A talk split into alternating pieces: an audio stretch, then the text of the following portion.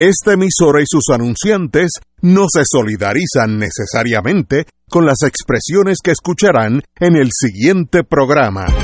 Son las 5 de la tarde, hora de escuchar Fuego Cruzado, el programa de más credibilidad en la radio puertorriqueña, en las voces de Ignacio Rivera, Néstor Duprey y sus panelistas invitados con su discusión política dinámica e incisiva de los acontecimientos más importantes del momento.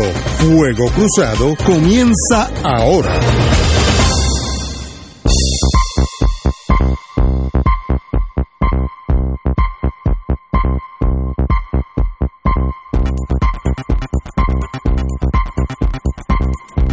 Muy buenas tardes amigos, amigos de Fuego Cruzado. Estamos aquí empezando de nuevo, miércoles, miércoles día ya, si usted está south of the, of the- de los Alpes allá en, en Austria. Así que en Italia es miércoles, miércoles día. Ya la semana está en la mitad. En la mitad, en la mi- ya, ya la tenemos casi al otro lado. Febrero no dio ni gusto, eso lo noqueamos rápido, salimos del rápido. Hoy está, nos falta eh, el compañero Néstor Duprey, no está con nada de sus nuevos eh, visiones políticas, está en un seminario sobre un tema interesantísimo. Como está aquí su sustituto, por favor, indica el compañero. Saludo, para el que no reconozca la voz de Luis Vega Ramos. Que Todo el mundo que, se que- conoce. que sigo estando aquí en sustitución del amigo Néstor Duprey. eh, cada vez que él me invita a que podamos cubrirlo en este foro, y Néstor está hoy en su capacidad de académico. En, el, en un foro que empieza a las seis y media, así que de la última media hora la pueden escuchar camino a, al auditorio Aide Piñero Boc de la Biblioteca Jesús T. Piñero en el recinto de Carolina de la Universidad Ana Geméndez, el edificio que se ve ahí cuando uno, después Sí. que pasa la Valdoriotti y va hacia la, hacia la ruta 66. Para Rachel, para mí, la, la vieja Amstel, ¿te acuerdas? Exacto. Allí mismo es. Pues allí él va a estar en un, en un foro que se llama La boca de jarro. correcto, el caso de los pasados territorios y su evolución hacia la estadidad, la independencia y la libre asociación. Y en ese panel pues va a estar, como dije, el amigo Néstor Duprey, eh, catedrático de la Universidad Interamericana de Recinto Metro, el querido amigo también eh, y doctor Rafael Cox Alomar de la Universidad del Distrito de Columbia, la Facultad de Derecho, y la doctora Elizabeth Rodríguez de la Universidad de la Universidad Ana Geméndez del recinto de Carolina, así que eso va a ser desde las seis y media eh, de la tarde, como dije, en la biblioteca Jesús T. Del recinto de Carolina de la, eh, de la Universidad Ana Geméndez y para eh, decirlo de una sola vez y aprovechar que me pasaste los topos, Ignacio, brevemente coger un pequeñísimo turno de privilegio personal porque sé que allá afuera habrán unas cuantas especulaciones. Eh, Ay, bendito. esa- eh, para ahí va yo, para así que. no, pues, yo, bueno pues que- yo me adelanto para que entonces podamos escuchar a, a, a Molinelli y nos diga si va a temblar más la tierra, Sí. no por mis palabras o las de Néstor si o las debemos salir cogiendo aquí o no. Este, eh, yo sé que algunos pues especularán eh, mi presencia com- como se ha dado en otras ocasiones en el foro de hoy. Eh, baste eh, aclarar que responde a, a- a- dos importantes principios. Primero, el principio de la amistad. Como ustedes saben, el amigo Néstor Duprey y yo eh, tenemos una relación de afecto, de eh, esfuerzos en común, eh, de, amistad, eh, en, la, en la manera más sincera y diáfana de ese concepto, desde que nos conocimos allí en el vestíbulo de Ciencias Sociales para septiembre de 1988, previo al inicio de unas campañas para los consejos de estudiantes. Y desde ese momento hemos estado hablando de política, de insultos de la academia eh, y de lo que creemos que son las mejores visiones para el país. En, en ese proceso, Néstor y yo hemos coincidido en un montón de esfuerzos políticos eh, y en un montón de principios y proyectos a través de los años y en alguno que otro hemos diferido y hemos tenido divergencias. Lo que nos ha permitido tener esta amistad tan grande, tan sólida y para mí tan importante a través de los años es que en las coincidencias hemos trabajado juntos eh, eh, muy acoplados y en las divergencias hemos tenido el respeto suficiente para en privado aconsejarnos y comunicarnos lo que pensamos y en público respetar lo que sean las posiciones eh, de cada de cada uno de esos. Así que aunque yo sé que él no coincide en este momento desde donde yo he optado por continuar haciendo mis luchas políticas en el partido que he militado toda mi vida y yo quizás no coincida, pero respeto la determinación que él ha tomado de moverse a, a otro espacio de acción política cuyos destinos los determinará el pueblo como en, como en cualquier proceso democrático. Eh, sí quiero este, agradecer siempre la confianza de Néstor, la libertad que me, de criterio que, que me eh, no solo me permite, sino que me, me desea que tenga cada vez que eh, vengo a ocupar este foro. Y en ese sentido eh, creo que lo dijo en estos días, pero yo lo reafirmo, yo estoy aquí primero por el principio de la amistad, alguien que confía en uno para poder tener este espacio eh, de comunicación. Y segundo, porque como él ha firmado y se ha firmado en otras de las sillas que ustedes tienen en este programa, en las mismas no, no son sillas ni de partidos ni de entidades en particular, sino de movimientos ideológicos o de posiciones ideológicas. Y para mí este es un es un privilegio continuar este ocupando en la medida en que se me invite la silla de los que creemos en una relación entre Puerto Rico y los Estados Unidos fuera de la cláusula territorial que reconozca la soberanía del pueblo de Puerto Rico y, y que eh, eh, esté eh, fundamentada en el principio de libre asociación o de asociación eh, voluntaria. Eh, eh, así que agradecido de la confianza como siempre, agradecido de los dos principios, el principio de la amistad y del respeto en las diferencias en esa amistad y agradecido también del reconocimiento del principio fundamental que caracteriza este programa, que es el, el principio de la libertad de criterio y la libertad de expresión y la libertad de conciencia. Para mí sigue siendo un extraordinario privilegio de tiempo en tiempo poder venir aquí a hablar desde la perspectiva de aquellos de nosotros, en mi caso desde el Partido Popular, en otros casos pues desde otras vertientes que creemos en una relación de asociación política no colonial y fuera de la cláusula territorial entre Puerto Rico y los Estados Unidos. ¿Cómo se llama el seminario donde están estos muchachos ahora? Eh, precisamente tiene que ver con la descolonización. Déjame abrir otra vez aquí el, el teléfono. El caso de los pasados territorios Pasados territorios. y su evolución hacia la estadidad, independencia y libre asociación. Aprovecho para volver a decir que es en la Biblioteca Jesús Tepiñero del recinto de Carolina de la Ana Geméndez y va a contar con la doctora Elizabeth Rodríguez, el doctor Rafael Cox Salomar y el amigo y doctor también Néstor Duprey. Quiero indicar que Rafa Cox Palomar, eh, que lo considero mi amigo, escribió posiblemente el libro más completo sobre el camino a la independencia de lo, lo que nosotros llamamos West Indies, las islas con soberanía mayormente británica, pero hay francesa y holandesa, por aquí para abajo, como hasta llegando a Trinidad. Eh, un libro que, lo, que creo que lo, que lo escribió para su doctorado en, en Oxford, eh, y de verdad que es una maravilla. Yo lo, lo recomiendo porque así uno entiende toda eso, esa turbulencia política que hubo en los años 60, 50, 60 por ahí. Y nosotros enajenados de lo que nos estaba pasando alrededor de nosotros, pasaron un montón de cosas interesantes. Como yo Y- sé que Y hoy este, el amigo Cox Salomar, ya que tú lo mencionas, eh, tiene una columna que yo sé que ha generado mucha Oh, discusión durante el día sobre eh, su definición de qué es ser soberanista Sí. y qué no es ser soberanista. Así que caña. Hay- eh, me que imagino que eso también generará discusión allá en, en la Ana Geméndez de Carolina. tenemos con nosotros, obviamente, como diría eh, Benny Frankie, el pie forzado, tenemos que hablar del temblor. Yo ayer, yo ayer iba por la mañana, bien temprano, a las nueve, nueve y media por ahí, caminando hacia el laboratorio Miramar, donde yo me hago la sangre y todas esas cosas. Y pensé que como no me había desayunado, pues estaba flojito de pie, porque como sentí una, que como dicen en, en, en español, un, dar un traspié. Y era que aparentemente a esa fue la hora que yo eh, sentí el, el temblor, nueve, nueve, por ahí, por ahí. Eh, así que si se sintió en San Juan, al sur de Guayama, tiene que haberse sentido un poquito más. Eh, pero tenemos alguien que sabe de eso, eh, que es el doctor Molineri Freite, eh, nuestro querido amigo. Muy buenas tardes, doctor. Un placer estar aquí con ustedes. Bueno, ¿qué pasó y qué tiene que ver eso con nosotros? Este, mira, esto es un evento este normal en la región geográfica en que estamos. Eso fue un sismo de unos, Cuatro, ¿no? unos 4.6. Este, Eso es grande, este, chiquito. Eso es un sismo moderado, un sismo Moderado. De esos sismos ocurren en promedio unos 13.000 al año en el mundo. Este, 13.000 años. Así Sí. que hay como 3.000, 4.000 al día. Este, pero eso depende eh, en términos de magnitud. El rango entre magnitud 4 y 4.9 el promedio estadístico es de unos 13 mil. Wow. Entre 2 y 3, estamos hablando de 130 mil.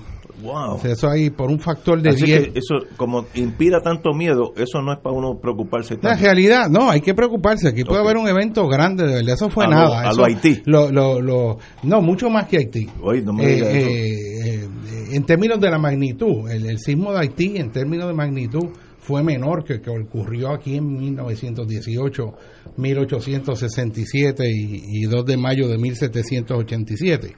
Eh, el punto es que eh, este sismo pues ocurre asociado al sistema de la falla meridional de Puerto Rico.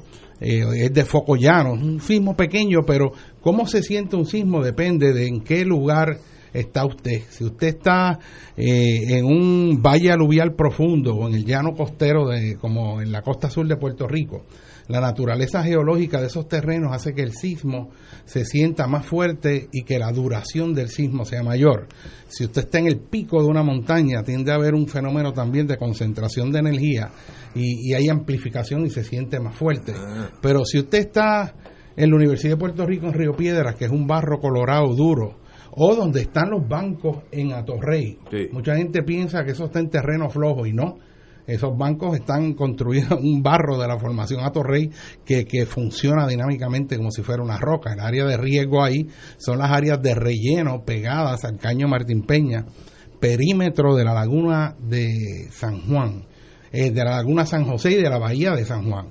Eh, si yo, tú me preguntaras eh, qué lugares son bien vulnerables en caso de un terremoto a base de la naturaleza de los materiales geológicos que hay ahí, pues yo te diría la zona portuaria. Esa zona portuaria donde La está la, donde está la planta este, Sí, termoeléctrica de Puerto Nuevo. Este Cataño es un área de relleno completo. La mayor parte de ese pueblo eh, está cimentado sobre lo que era el fondo de la bahía de San Juan. Eh, y nosotros sabemos que esos lugares de rellenos profundos, Isla Grande, donde está el centro de convenciones, este, eso es un lugar que cuando ocurra un sismo fuerte va a vibrar mucho más fuerte y por más tiempo. Eso no quiere decir que lo que esté ahí se va a destruir, pero las fuerzas que van actuando, van a estar actuando sobre esas estructuras van a ser mucho mayores. Nosotros podemos hablar ahora de las cuestiones técnicas, pero ¿qué es importante en realidad de este sismo? Pues, pues una cosa importante es que trae a la luz algo que yo he estado por décadas trayendo y es la vulnerabilidad de la infraestructura de escuelas en Puerto Rico. Las que se construyeron antes de 1987 sabemos que son particularmente vulnerables por el problema de la columna corta. Y un planteamiento que hay que hacer Sí, aquí... ¿Qué es columna corta? La columna corta es cuando usted entra a un salón de clase. Ajá. Vamos a ponerlo así. El diseño de las escuelas en Puerto Rico eh, fue muy bueno eh, en términos del trópico. Eh, es muy bueno para facilitar la ventilación cruzada. También eh, el que haya una pared que da al pasillo es bueno porque aísla el ruido del patio del salón. Pero esa pared que da al pasillo donde están las dos puertas de entrada, si usted piensa bien y se recuerda, van a ver que ahí lo que hay es un ventanal corto a lo largo de esa de la entrada del salón donde están las dos puertas de salida y en ese ventanal corto hay dos tuquitos de columna, dos columnas cortas que están ahí que como resultado de un efecto de un sismo, particularmente el esfuerzo torsional, concentra fuerzas en exceso y se parten, se quiebran. Y eso quiere decir que ese lado del salón colapsa. O sea, el lado de entrada y salida del salón es el que colapsa. Y eso se sabe porque en Nicaragua se copió el diseño de Puerto Rico y cuando ocurrió el sismo de Managua, que fue de 6 en el 1972, esas escuelas colapsaron. Lo mismo pasó las que copiaron el diseño de Puerto Rico en el sismo que hubo en Santiago de los Caballeros este, hace varios años atrás. Y esto se sabe y por décadas se ha estado planteando a todos los secretarios de educación. Este, y yo planteo que en este momento que en teoría van a asignarse fondos para la reconstrucción de Puerto Rico, hay que plantear que la reconstrucción no puede ser de la misma manera en que se hizo antes y que no puede ser focalizada solamente en términos de huracán e inundaciones, sino que en la reconstrucción de casas y en la ubicación de infraestructura hay que planear en términos de un terremoto mayor que puede ocurrir en cualquier momento en Puerto Rico. Y aquí hay que tener claro que lo que es natural en el área geográfica en que estamos, en el arco de las Antillas, el norte de América del Sur, América Central, que es el perímetro de la placa del Caribe que se está moviendo, es que ocurran sismos. Y aquí los sismos fuertes han ocurrido en intervalos tan cortos entre dos de 51 años y tan largos como 117. El año pasado se cumplió 100 años del último terremoto. Eso quiere decir que nadie de la comunidad científica se sorprendería si hay un terremoto mayor porque es, lo que va a ocurrir. Entonces nosotros tenemos que estar preparados y tenemos unas vulnerabilidades, no solo en las escuelas. Yo planteé durante todo este proceso que hubo de cierre de escuelas que el criterio principal para cerrar la escuela debió haber sido es vulnerable a terremotos, tiene columna corta, es una escuela con un diseño que ya este, está este, inválido pues esas deben tener prioridad para que las que queden, que sean modernas, que se hayan diseñado con códigos más modernos, resistan un evento sísmico fuerte, porque a fin de cuentas, si hubiéramos usado ese criterio, hubiéramos tenido una situación en Puerto Rico que ahora las que se cejaron eran las vulnerables. Si ocurre un terremoto, esas se caen, pero las otras se mantienen en pie y le salvamos la vida a decenas de miles de niños. Así que ahora es que está esa ventana y la secretaria de Educación, yo estuve en un programa esta mañana, este eh, se mostró muy interesada en hacer algo y de hecho me invitó esta mañana este a que participe en las reuniones y, quería oír. Y yo creo que eso es eso es algo eso es muy importante este porque eso es un asunto fundamental. Pero un planteamiento más amplio es cómo vamos a utilizar todos estos fondos. Y yo planteo, y esto es importante, hay decenas de miles de casas en Puerto Rico que están en buenas condiciones, que están en lugares seguros, que no hay factores agravantes contra riesgos naturales, que se están vendiendo y se están vendiendo bien baratas. Cuando venga el esfuerzo de reconstrucción de casas en Puerto Rico, no podemos volver a coger un predio de terreno y hacer 400 casas una al lado de otro, usando un terreno llano de potencial agrícola Vamos a empezar con identificar y hacer el inventario de todas esas casas que están en ventas, que están más baratas, de hecho, que el costo de hacer una vivienda de interés social. Y ahí empezamos a reubicar la gente que se quedó sin vivienda. Estos fondos pueden salvarle la vida a miles de gente. Un ejemplo de esto, en caso de terremoto, es, y esto lo he planteado un montón de veces, aquí decenas de miles de familias viviendo en casas que tienen columnas altas de longitud desigual y eso no está hecho ni por ingeniero, eso está hecho pues a pulmón y sabemos que eso no te aguantaría un sismo como los fuertes que han ocurrido aquí. O sea, sabemos eso. El planteamiento es cómo vamos a desarrollar una estrategia para proteger la vida de decenas de miles de puertorriqueños en caso de un evento de terremoto. El poder reubicar esa familia hacia casas que estén seguras que están en venta, que valen mucho menos ahora precisamente por la crisis económica, es una ventana de optimizar este, los recursos para proteger la vida y propiedad en un país sostenible. Buenas ideas. Tenemos que ir a una pausa y regresamos con el doctor José Molinelli Freites. A una pausa. Fuego Cruzado está contigo en todo Puerto Rico.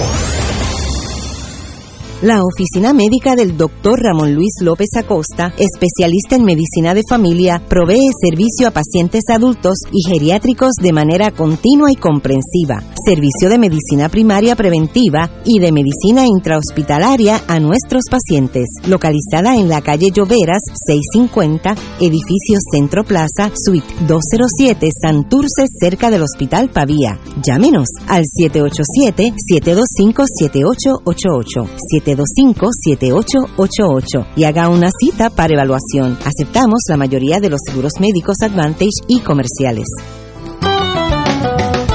Escucha los sábados a las 5 de la tarde para servirte un programa del Colegio de Profesionales del Trabajo Social de Puerto Rico con los temas de interés a la comunidad. Recuerda, los sábados a las 5 de la tarde para servirte por Radio Paz 810.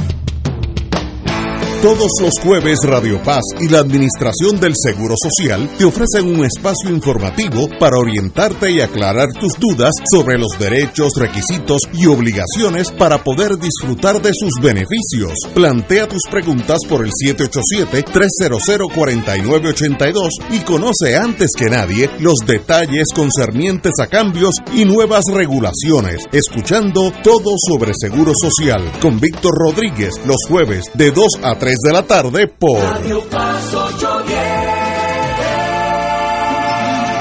La Cruz Roja Americana está siempre cerca de ti. Cuando las familias lo pierden todo por un desastre en su hogar, cuando los militares necesitan regresar a la isla en tiempos de emergencia, cerca de ti, cuando apoyan a los veteranos alrededor de Puerto Rico y educan a los niños con talleres de preparación en desastres. Por todos a quienes ayudamos y por todos los que faltan por ayudar, dona a la Cruz Roja Americana Capítulo de Puerto Rico por ATH Mo Y ahora continúa Fuego Cruzado.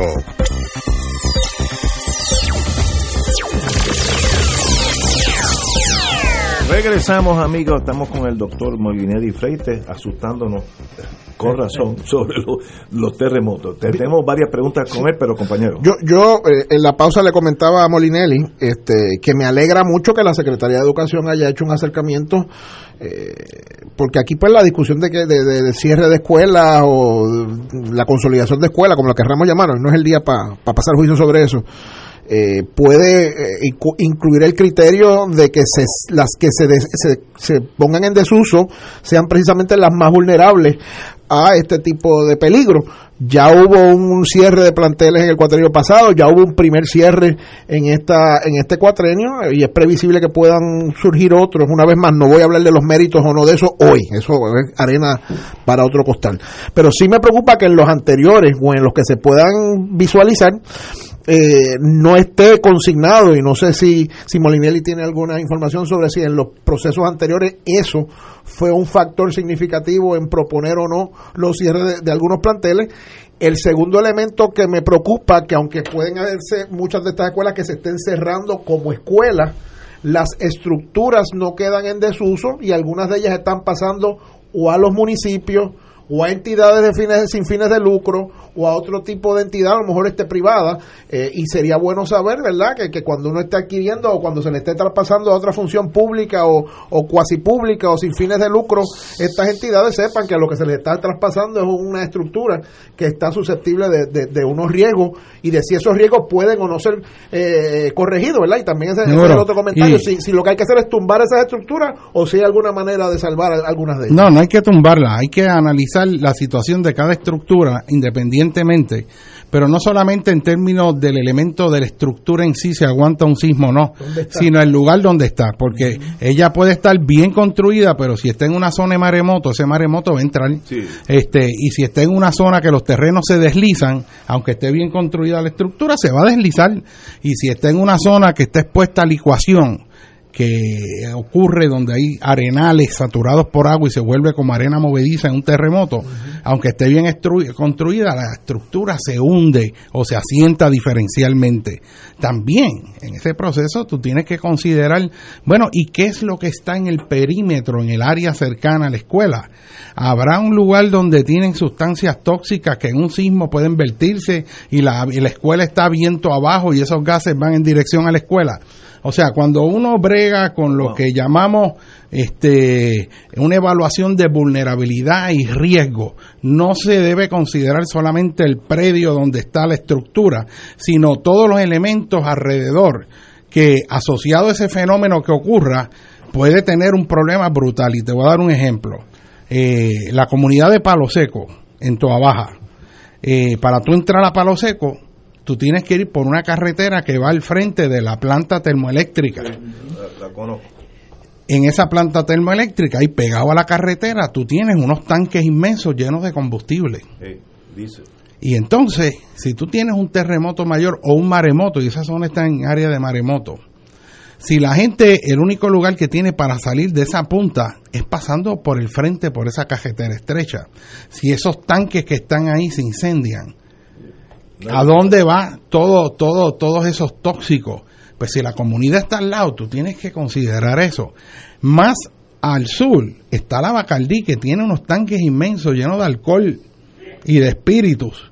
Que un terremoto, si todo eso se incendia o falla, tú tienes entre medio de esas dos eh, industrias una comunidad. O sea, lo que estoy diciendo es que hay que analizar el espacio geográfico de forma comprensiva para entonces saber dónde ubicamos y cuáles son los lugares seguros y ahora a tiempo tomar medidas de mitigación. Y así yo te puedo dar, o sea, decenas de ejemplos de cosas, eh, de escenarios este, que pueden estar presentes. La manera de tú eh, ser resiliente y hacer que puedan ocurrir terremotos en Puerto Rico sin que haya un desastre es haciendo este análisis comprensivo y operacionalmente hacer que la Junta de Planificación solamente dé permiso en lugares seguros, cosa que en realidad falta un gran camino. Ahora, por ejemplo, hay zonas que son sujetas a maremotos, están los mapas maremotos, pero la Junta de Planificación no usa esa zonificación como criterio para determinar si se aprueba una escuela ahí o no. Compañero Rachel. Sí, en de donde yo vengo, que es Aguadilla del Oeste, pues hay una conciencia muy, muy clara de lo que es el maremoto, el terremoto. De hecho, mi padre estaba en una escuela en un segundo piso cuando hubo el, maremoto y la familia conoce la historia, cómo él tuvo que brincar del segundo piso y lo agarraron al aire. No, ese decimos el 18. Sí, el 18. O sea que hay, hay toda esa conciencia y sabemos que la tierra tiembla muy a menudo y todo el mundo dice, mira, otra airetita más de, de los sismos. O sea que hay esa conciencia. También tenemos conciencia de los suelos que hay en el área, por ejemplo, Moca, en San Sebastián, en Rincón, las, las casas con las columnas que usted menciona, este, como con cualquier cosa las casas se van y cerro abajo, ¿no? Así mismo, así mismo. En forma íntegra y después con gatos se levantan y se vuelven y se, y se ponen en sitio y, hay una serie de, de, recursos para volver a levantar las casas, aún multipisos. Eh, y todo eso pasa y todo el mundo sabe cuál es el peligro. Y hay gente que dice, bueno, esta es la ruta de escape. Si hay un problema, por aquí es que nos vamos. Eh, hay algunos sitios tienen rótulos, eh, pero quizás unas generaciones que no tienen esa conciencia no, no, tienen una, una atadura con, ese conocimiento histórico que, que más bien sirve para uno planificar, para uno tener un plan. Pero me pregunto yo, eh, desde la perspectiva de un plan estatal,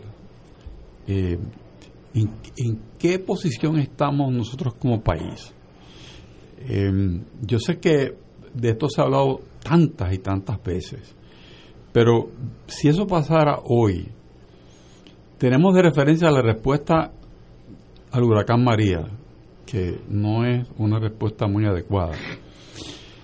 Y esto podría ser muchas veces más complicado que la respuesta para el huracán María. Entonces, ¿por dónde deberíamos empezar?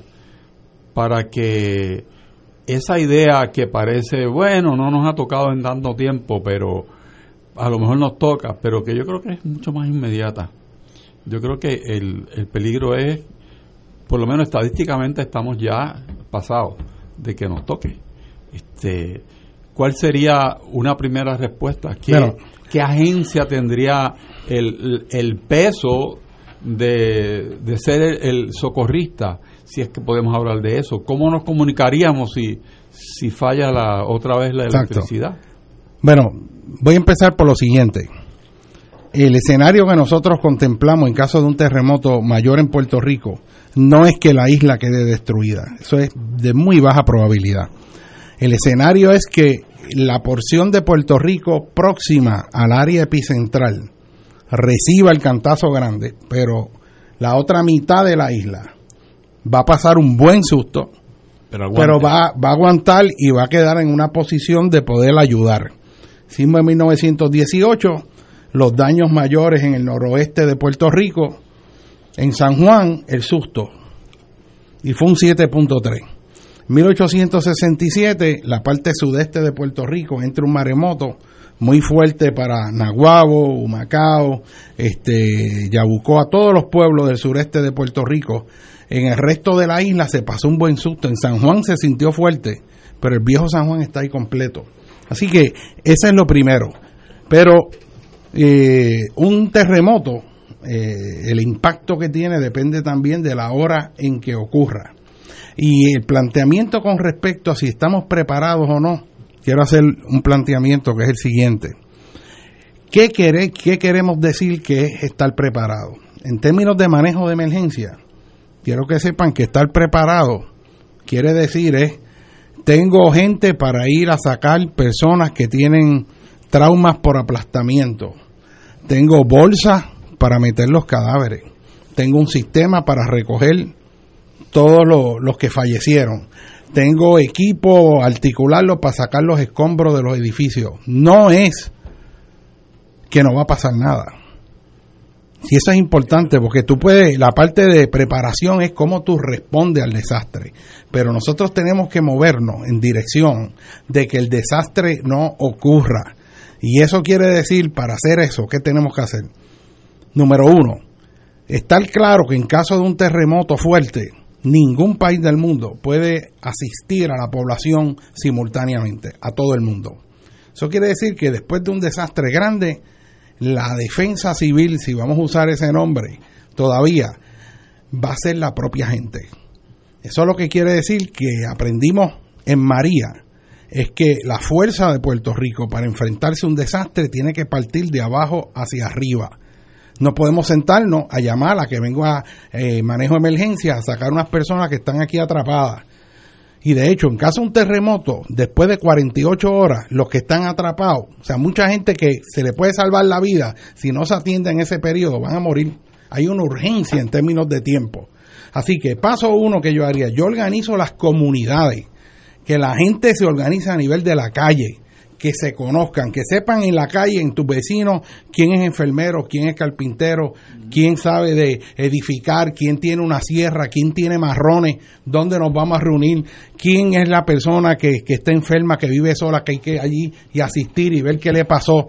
¿Cómo nos conocemos para ayudarnos a nosotros mismos? Que si, que si falló una estructura y hay alguien que está atrapado, que nosotros tengamos las herramientas básicas para enfrentar eso y tú pongas gatos o, pongas palancas o haya alguien que sepa hacer, de, dar primeros auxilios. O sea, es que nosotros nos preparemos. Fíjate que después de María, quien abrió las cajeteras en Puerto Rico fueron la gente.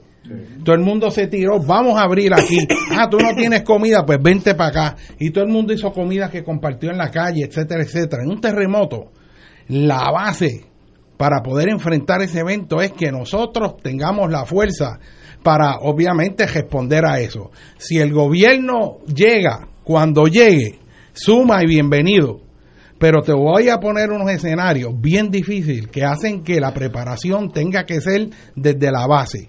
Si aquí ocurre un terremoto después de un periodo prolongado de lluvia, un país donde más de dos terceras partes, casi el 80, casi el 80% es montañoso o lomoso si ocurre un terremoto fuerte después de tres días de haber estado lloviendo, que están los terrenos y los suelos en las laderas embebidos de agua y están más blandos, el número de deslizamientos, despeños, derrumbes, movimientos rotacionales, traslacionales, flujos detríticos, todo tipo de movimiento de masa va a causar que queden comunidades y municipios completos incomunicados porque se desgajó, se deslizó la carretera y ahora no puedes entrar. O hubo un derrumbe y te tapó todo el terreno.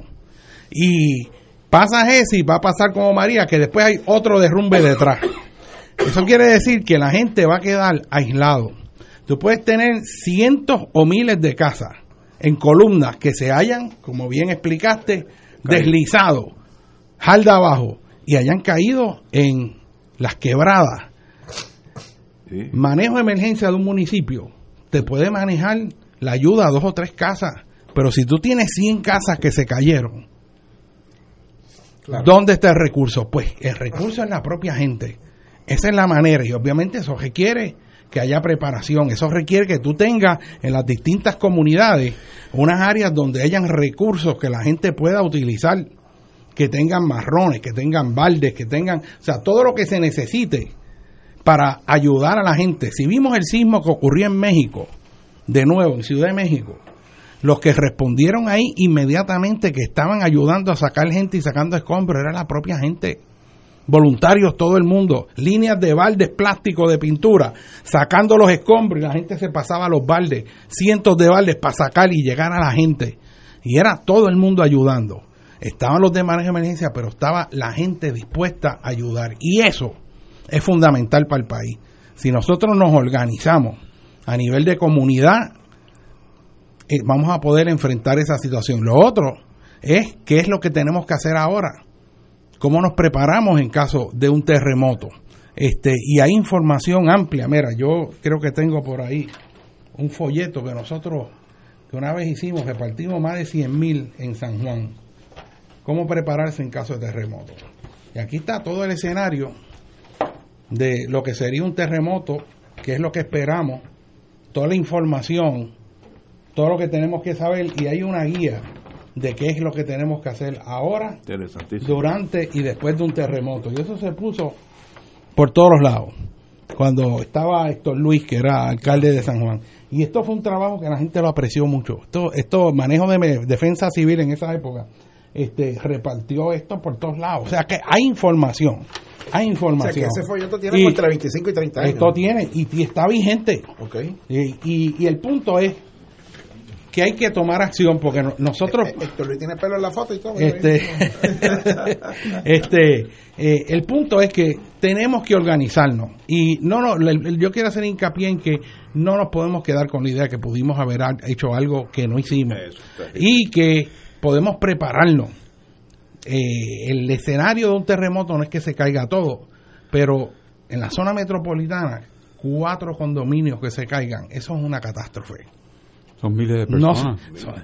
este, eh, la mayor parte de los daños, no, las, las casas que, que están construidas por ingenieros que han cumplido con código van a aguantar, van a aguantar.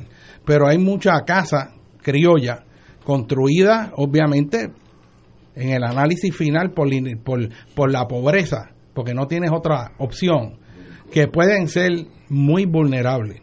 Y ese, eso hay que plantearlo aquí. ¿Qué vamos a hacer sobre todo esas casas en las columnas? Eso es bien importante. Yo estuve en adjunta eh, el fin de semana pasado y como su señoría me alertó a esas casas, una hora se fija, hay, hay algunas casas que tienen columnas de 20 y 30 pies de cemento, cuatro columnas y la casa Y una masa de hormigón arriba que, actúa como un péndulo invertido, que, que las fuerzas son mucho mayores y, y, con pozo séptico debajo de, la, de las columnas. Cerro abajo. The perfect storm. Eh, eh, y, y, eso, eso es, hay, eh, hay que discutir eso. O sea, no podemos esperar que venga el sismo y nos planteemos y digamos, ah, mira, aquí tenemos estas Exacto, exacto, estamos a tiempo. ¿Cómo hacemos eso? ¿Cómo se asignan los recursos? ¿Cómo se hace ese inventario y se identifican las que podrían ser reforzadas versus las que no?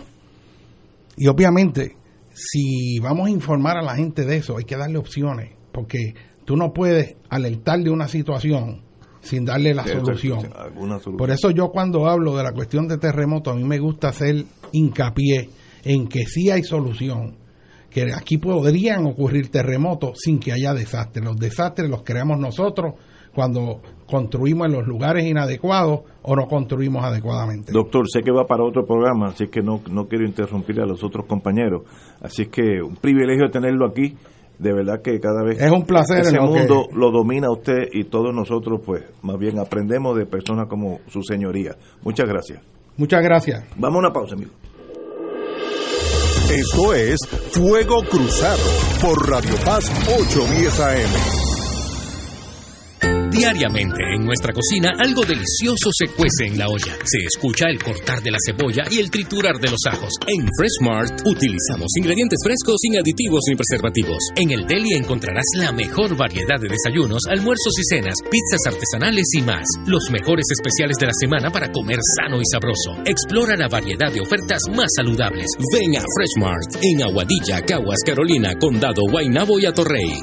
Freshmart es para todos. Fuego Cruzado está contigo en todo Puerto Rico. Dos maravillosos cantautores. Un escenario. Una oportunidad única de volver a ver a Alberto Cortés. Junto a nuestro Alberto Carrión. Domingo 31 de marzo a las 4 de la tarde en Bellas Artes de Santurce. Boletos a la venta en Ticket Center 792-5000, tcpr.com 787-620-4444 y en la boletería de Bellas Artes. Te invita Aceite de Oliva Goya, aclamado mundialmente. Hay muchas clases de intereses. Interés por tu pareja, por la familia, por el deporte o la música y hasta el interés que te da el banco. Pero el interés de Aela es el mejor porque su único interés es el tuyo. Empleado público y pensionado, cuando vayas a confiar tus ahorros, a elegir una IRA, a solicitar un préstamo o una tarjeta de crédito, asegúrate de que sea solo con Aela. Aela, haciendo a Puerto Rico más grande. ¿Qué es la mochila de seguridad? Es un bulto que incluye artículos de necesidades básicas para varios días en caso de una emergencia como un tsunami. Incluye agua, alimentos no perecederos, botiquín de primeros auxilios, radio de baterías y linterna, entre otros. Para niños o personas con necesidades especiales incluye medicinas, leche en polvo, pañales e información del médico. Dile a tu familia dónde se encuentra la mochila. Infórmate redsísmica.uprm.edu. Recuerda que prepararnos es responsabilidad responsabilidad de todos. Fanático del deporte, la mejor información y el mejor análisis lo escuchas los sábados a las 2 de la tarde por Impacto Deportivo con Javier Sabat y el más completo elenco en deportes por Radio Paz 810 AM y en las redes sociales Facebook Impacto Deportivo Radio PR Twitter e Instagram Impacto underscore Deport. Juntos, impactando el deporte nacional. Y ahora continúa Fuego Cruzado.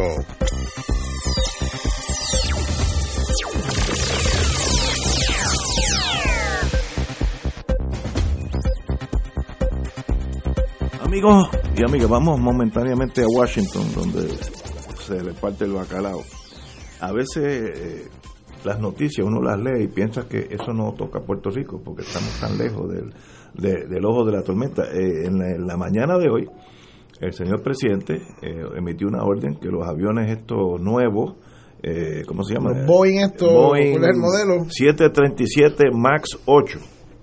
que se han caído dos en aparentemente en la misma situación, elevándose, etcétera, etcétera. El último fue en, en Etiopía, el, señor presidente emitió una orden, casi toda Europa ya había este, grounded, como se dice prohibido a esos aviones eh, montar vuelo. Pero esta mañana el señor presidente, usando, me imagino, la fuerza que él tiene para eh, organizar el tráfico aéreo, pues emitió una orden que no se puede volar los 737 MAX 8 hasta nuevo aviso. Eso nos tocó a Puerto Rico porque hoy había un vuelo aquí, aquí dice la secretaria de Turismo, eh, American Airlines tenía un vuelo, eh, el vuelo 1341 de San Juan a Miami, hmm. que iba a salir esta tarde, hoy señora no va a salir esta tarde porque el avión está ahí hasta nuevo aviso. Eh, y así que esa orden que uno dice, ¿y qué tiene que ver eso con Puerto Rico? Pues bueno, hay gente esta tarde, ahora mismo en el aeropuerto, que deben estar buscando otra alternativa. Suerte que Grijalba ya llegó. Exacto. Hablaremos de Grijalba ahorita. Pero eso quiere decir que todo lo que pasa en el mundo, de alguna forma, eh, de rebote, te toca a ti. En esto fue una, una cosa de aviación, aquí no ha habido tragedia de esa, de esa monta nunca en la vida esperemos que no las haya. Pero aquí tenemos a alguien que le gusta la aviación, ha estado toda su vida ligada a los aviones. Eh, el único avión que yo manejo con susto es cuando alguien lo pilotea y es bien grande. Eh, y con eso voy medio tenso, pero así que yo para piloto no sirvo. Pero Don Héctor Richard, usted que ha volado los, siete mares, diga usted. Bueno, yo creo que estás exagerando un poco. Tal vez uno o dos mares. Pero la, la, noticia es interesante porque demuestra cuán, cuán grande y cuán pequeño es el mundo a la vez. Porque estamos hablando de una producción de aviones eh, norteamericana, eh, un avión que ha sido un éxito extraordinario para la, industria de la aviación un, avión eficiente eh, y que este nuevo modelo lo hacía más eficiente aún y con mayor capacidad para desplazarse más, más distancia y más número de pasajeros. Así que era una buena historia por todo. Sin embargo, en dos ocasiones, tan reciente como ocho meses distante, esos, ese modelo de avión ha zozobrado en el despegue. Y el despegue es el punto más crítico, más vulnerable del avión, porque requiere que demuestre toda su potencia, toda su agilidad. Literalmente va en contra de la corriente. Sí, el desafío, el desafío a la gravedad y, en contra del viento. O sea que, que y, y, gracias a Dios que va en contra del viento, porque eso es lo que hace que flote el avión. Es la, esa resistencia del aire que el, el diseño del ala hace que se levante. Pero el, el tema tiene que ver con, con ese momento del despegue y, y, los sistemas que tiene el avión para controlar lo que se llama el ángulo más eficiente de su vida. O sea, no de la vida del avión, sino de su vida del avión hacia su vida. El, su destino, que es llegar a una a una carretera que está en el aire de, tantos miles de pies cuando el avión va en una dirección o cuando viene en otra. Y, ese momento crítico en, este, en estos aviones parece ser que crea un, un problema con el sistema que le llamamos, eh, por falta de otro nombre común, automático de, de operación, y el, el sistema dirigido por inteligencia que no es la del ser humano, sino que está metida en el proceso de, levantar el avión. En ese, en ese, en ese momento, pues si el avión asume un ángulo distinto al que está establecido en el adiestramiento que se le da a los pilotos, el avión se va a caer. ¿Por qué? Porque no tiene nada que lo sostenga en el aire y cuando el avión está en un ángulo es como uno deja caer una piedra, pues la piedra no tiene manera de, quedarse en el aire, pero si soltamos un papel, el papel sí este, flota. Y uno ve un pájaro y, vuela. El ser humano no ha podido volar para que ha querido, pero el avión tiene esa, ese problema que se ha determinado que es en el despegue, y lo más prudente es lo que ha pasado. Todo el mundo, mira, deja de usar el avión hasta que no averigües cuál fue la causa real de que estos dos aviones se cayeran. Y yo creo que tiene un gran sentido no permitir que comercialmente vuele el avión, que se hagan todas las pruebas y probablemente pudiera ser algo tan sencillo como falta de adiestramiento de los pilotos que tenían esas dos naves que no eran en líneas de Estados Unidos. Una era de Indonesia y otra era de Etiopía. Podría ser que no tuvieran el adiestramiento necesario, puede ser que el, las instrucciones no hayan sido dadas correctamente y que no sea el diseño del avión o los instrumentos del avión. Así que qué bueno que el presidente Trump dijo, mira, vamos a dejar esto quieto hasta que no tengamos una solución, porque no podemos poner en vida eh, las vidas de las personas en peligro, no solamente lo que se monta en el avión, sino donde cae el avión, este, se impacta todo. Así que qué bueno que estamos usando la prudencia en este caso. Mira qué contraste, eh, luego de la explicación que da el licenciado Richard,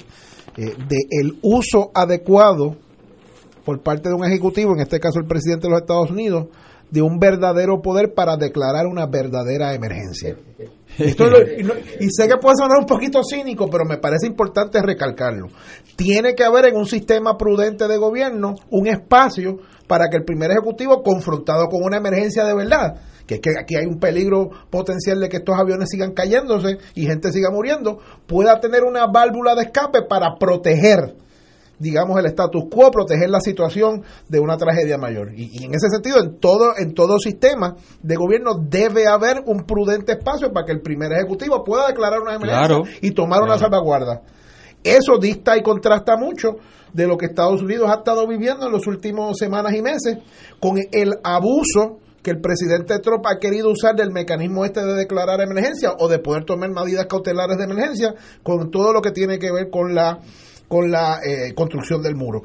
Eso lo traigo porque eso ha sido un problema reciente en Estados Unidos, otras veces ha sido problema en Puerto Rico donde de un tiempo esta parte, bajo rojos y azules, ha habido una gran tentación de empezar a crear una serie, de una serie de declaraciones de emergencia por esto y por lo otro, para dejar sin efecto, mira que teníamos a Molinelli eh, ahorita, para dejar sin efecto reglamentación ambiental o dejar sin efecto ciertos procesos de permisología, así que sé que esa palabra es un disparate, o, o X o Y cosa con los supertubos y los villaverdes y todas estas cosas, y esas esos abusos de, si- de- de los procesos de emergencia deben evitarse precisamente para que estén preservados para momentos legítimos como esta situación de emergencia que claramente identifica, creo yo correctamente, el, el presidente el presidente Trump. Dicho eso, sería bueno, eh, y, y si, y si Héctor pues tiene información adicional, o tú también, Ignacio, que tú sabes un poquito de eso también, aunque tú eres más de mar, Sí, sí. lo tuyo más es, más el mar.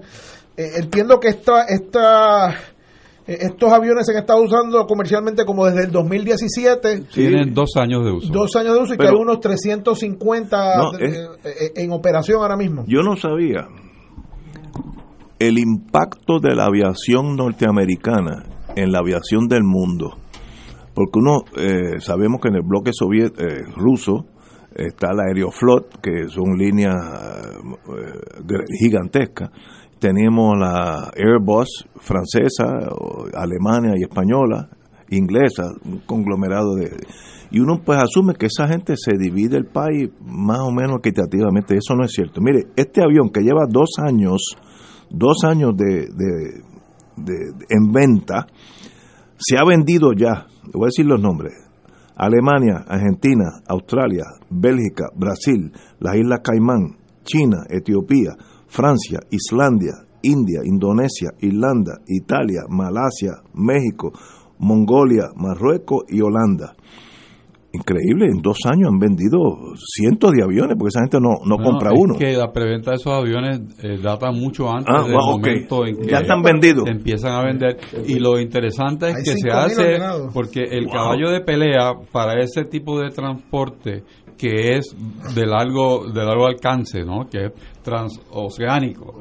El A300 que es del complejo que tú mencionas europeo pero no tiene la eficiencia que tiene este. O sea, que el costo por pasajero por milla de este avión es, es mucho más económico. Wow. El- los dos estrellamientos, uno fue en octubre del 18, eh, Lion Air de Indonesia, 189 muertos, y el, el otro fue hace tres días en Addis Abeba, Etiopía, eh, 157 muertos, así que son aviones grandes también. Bueno, pero como yo estoy con Héctor, yo creo que si hay duda, pare de volar hasta que sepamos qué es lo que está pasando. Esa es la regla de oro. Sí, eso es, sí, sí, ahí, ahí baja la segura. En esta, oye, tenemos que, fíjate, uno nunca vive eso. En esa tenemos que estar de acuerdo con Trump. Yo creo que es la primera vez que estamos de 3-3 aquí con, con el muchacho. Eh, pero eh, siempre hay... Siempre, Yo no sé ni qué decir. Qué fuerte. y, y- y ya que estamos en Washington, eh, uno de sus ayudantes, ex ayudantes, el jefe de campaña de Trump, Paul Manafort, fue sentenciado a siete años y medio de prisión, me sorprende, eh, eh, ya que un juez no le, no le eh, dio paso a su solicitud de clemencia, le dio bien durísimo. El juez dijo y, le hizo hincapié en el foreign lobbying work, el estar eh, ayudando, eh, representando eh, países extranjeros, estamos hablando de Rusia aquí entre nosotros, y, le dijo que, que sencillamente eso no, no, no podía, debía sentirse abochornado de, de eso. Esa fue Russia en, en el 2016 Election Campaign. Eh, eh, también se le acusó también de mentirle a los ayudantes, a los agentes del FBI, lo cual es un error fácilmente evitable cuando, eh, cuando un agente del FBI habla con uno, uno no puede decirle cuatro mentiras, porque cada mentira es un delito diferente. bueno, pero anyway, si el ayudante primario el, el encargado de su de su campaña va preso, quiere decir que eso esas investigaciones allá lo cogen en serio y van bien lento, pero como un elefante cuando pisa, pues eh, no deja grama. En el mismo día de hoy el estado de Nueva York acusó a Manafort también. No está teniendo una buena semana por, fraude en, en, Nueva York, no, no sé en qué, en, qué área, pero fraude creo que fue económico en, Nueva York. Así que eh, no es un buen día para este maestro.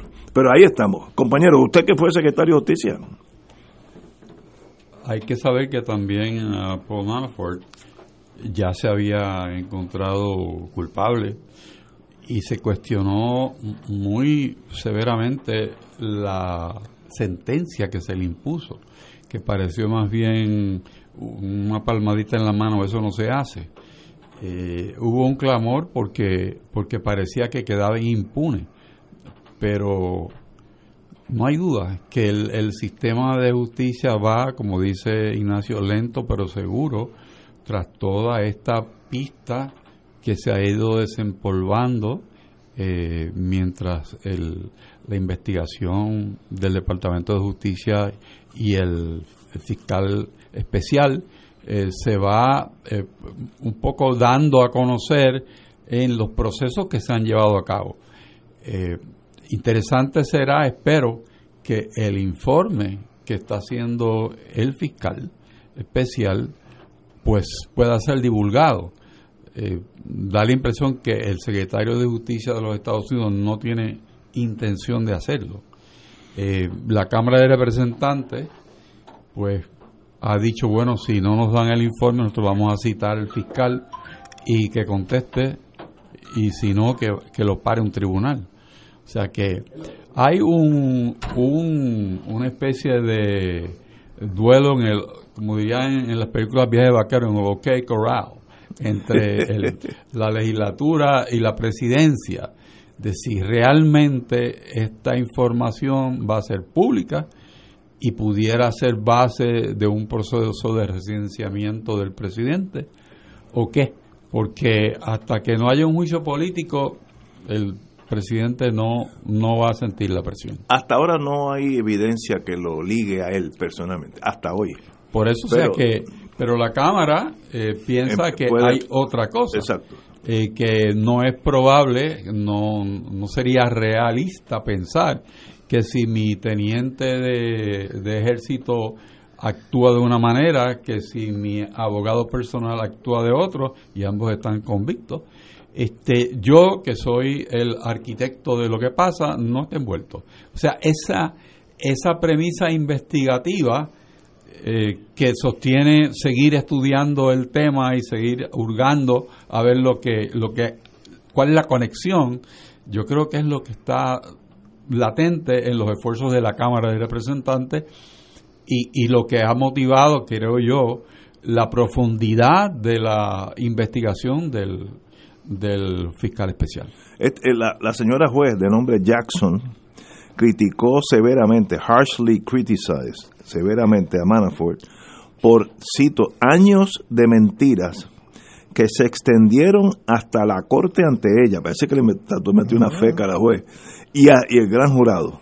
Eh, y dijo que mucho de lo que él dijo que estaba ayudando a los, a los fiscales eh, no podía usarse por su historia de mentiroso. Así que le bajó con el marrón de la verdad. Si este señor ha sido destruido por, por la rama judicial, aunque el señor presidente lo acuse, ya este hombre es un muerto el que y en, o sea, que lo indulte.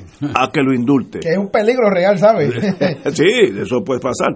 Pero ni el Partido Republicano quiere tocarlo ni con un palo largo, porque la política es así de, de, cruel eh, y en este caso, pues con mucho mérito. Tenemos que ir una marcha, una y es una marcha. No, tenemos que ir a una pausa. Oye, yo quiero un turnito, yo quiero un turnito de Manafort. Este señor, y regresamos con Luis Vega Ramón. Fuego Cruzado está contigo en todo Puerto Rico.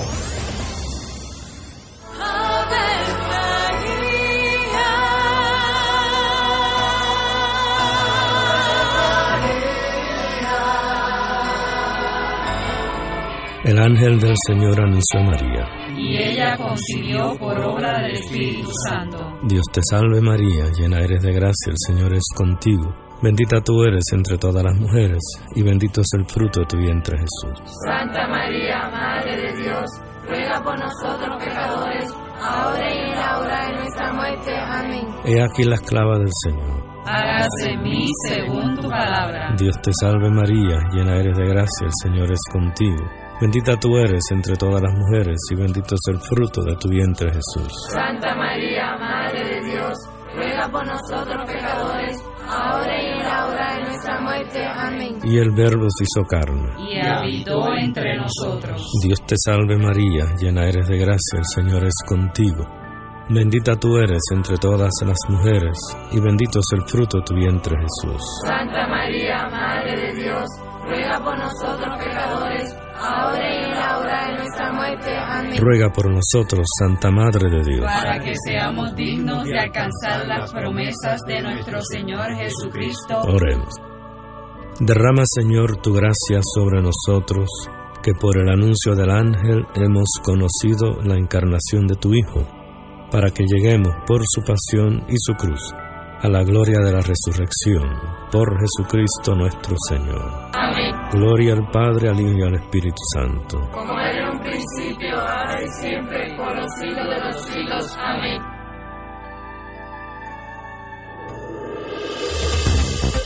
Aquí la llama se enciende cada tarde a las 5 porque escuchas Radio Paz 810 AM, WKBM San Juan y retransmite en diferido WOROFM Corozal San Juan, la Casa de Fuego Cruzado, el programa de más credibilidad en la radio puertorriqueña.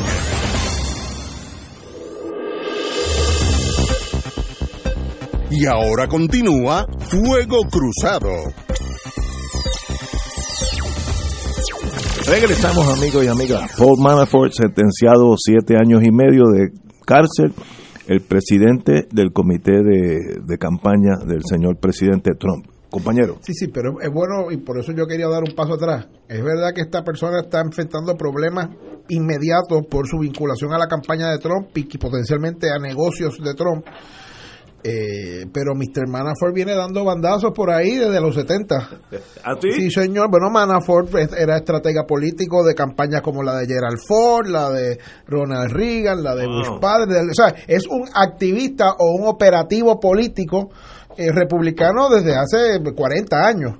Eh, y en algún momento, siendo abogado, teniendo acceso a las campañas y a los líderes republicanos, pues fundó esta, una firma de cabildero con nada más y nada menos que Roger Stone, que es el otro asesor externo de la campaña eh, de Trump, que como bien decía el amigo Néstor Duprey cuando fue acusado, eh, su seña de identidad, literalmente su seña de identidad más clara es que se hizo tatuar a Richard Nixon en la espalda. Yo creo que con eso uno lo dice todo.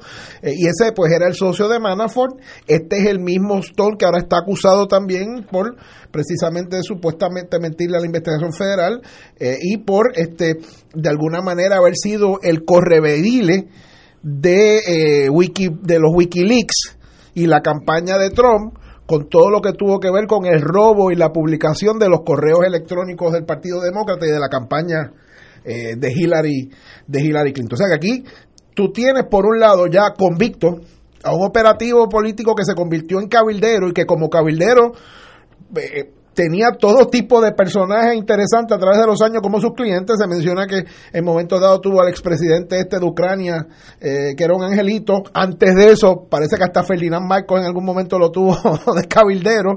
Y obviamente es una persona que vivió de sus conexiones políticas particularmente en el Partido Republicano, y empezó en algún momento dado a vender influencia a eh, países extranjeros o gobiernos extranjeros a los Estados Unidos, particularmente con eh, el lado republicano. Así que tú tienes en este momento al manager de campaña de Trump, acusado y convicto. Eh, por mentir y por básicamente traer unos ingresos del extranjero y lavarlos sin, sin decir su procedencia. Dos, tiene eh, en situación igual o camino a ella al abogado privado eh, de Trump, eh, el llamado Fixer, que ahora se me olvida el nombre, el que, le, el que le pagaba, el buen amigo de Trump, que sin Trump saberlo le pagaba cientos de miles de dólares a las amiguitas de Trump para que se estuvieran calladas, y ahora entonces fue convicto de, de mm, mentirle al Congreso y entonces ahora está virándose y, queriendo decir lo que él dice que es la verdad ahora y en la, en la fila pues tienes a el consejero entre comillas externa, el gurú político de la campaña eh, Trump, Roger Stone, eh, que parece ser también parte de esta conspiración. Así, el, así que el cerco se le está cerrando peligrosamente a Trump. Esto, estos son personas con cuya vinculación eh, él no puede negar. Eh, y me imagino que los demócratas empezarán a exigir que todo lo que se ha investigado y todo lo que se sepa empiece a discutirse públicamente.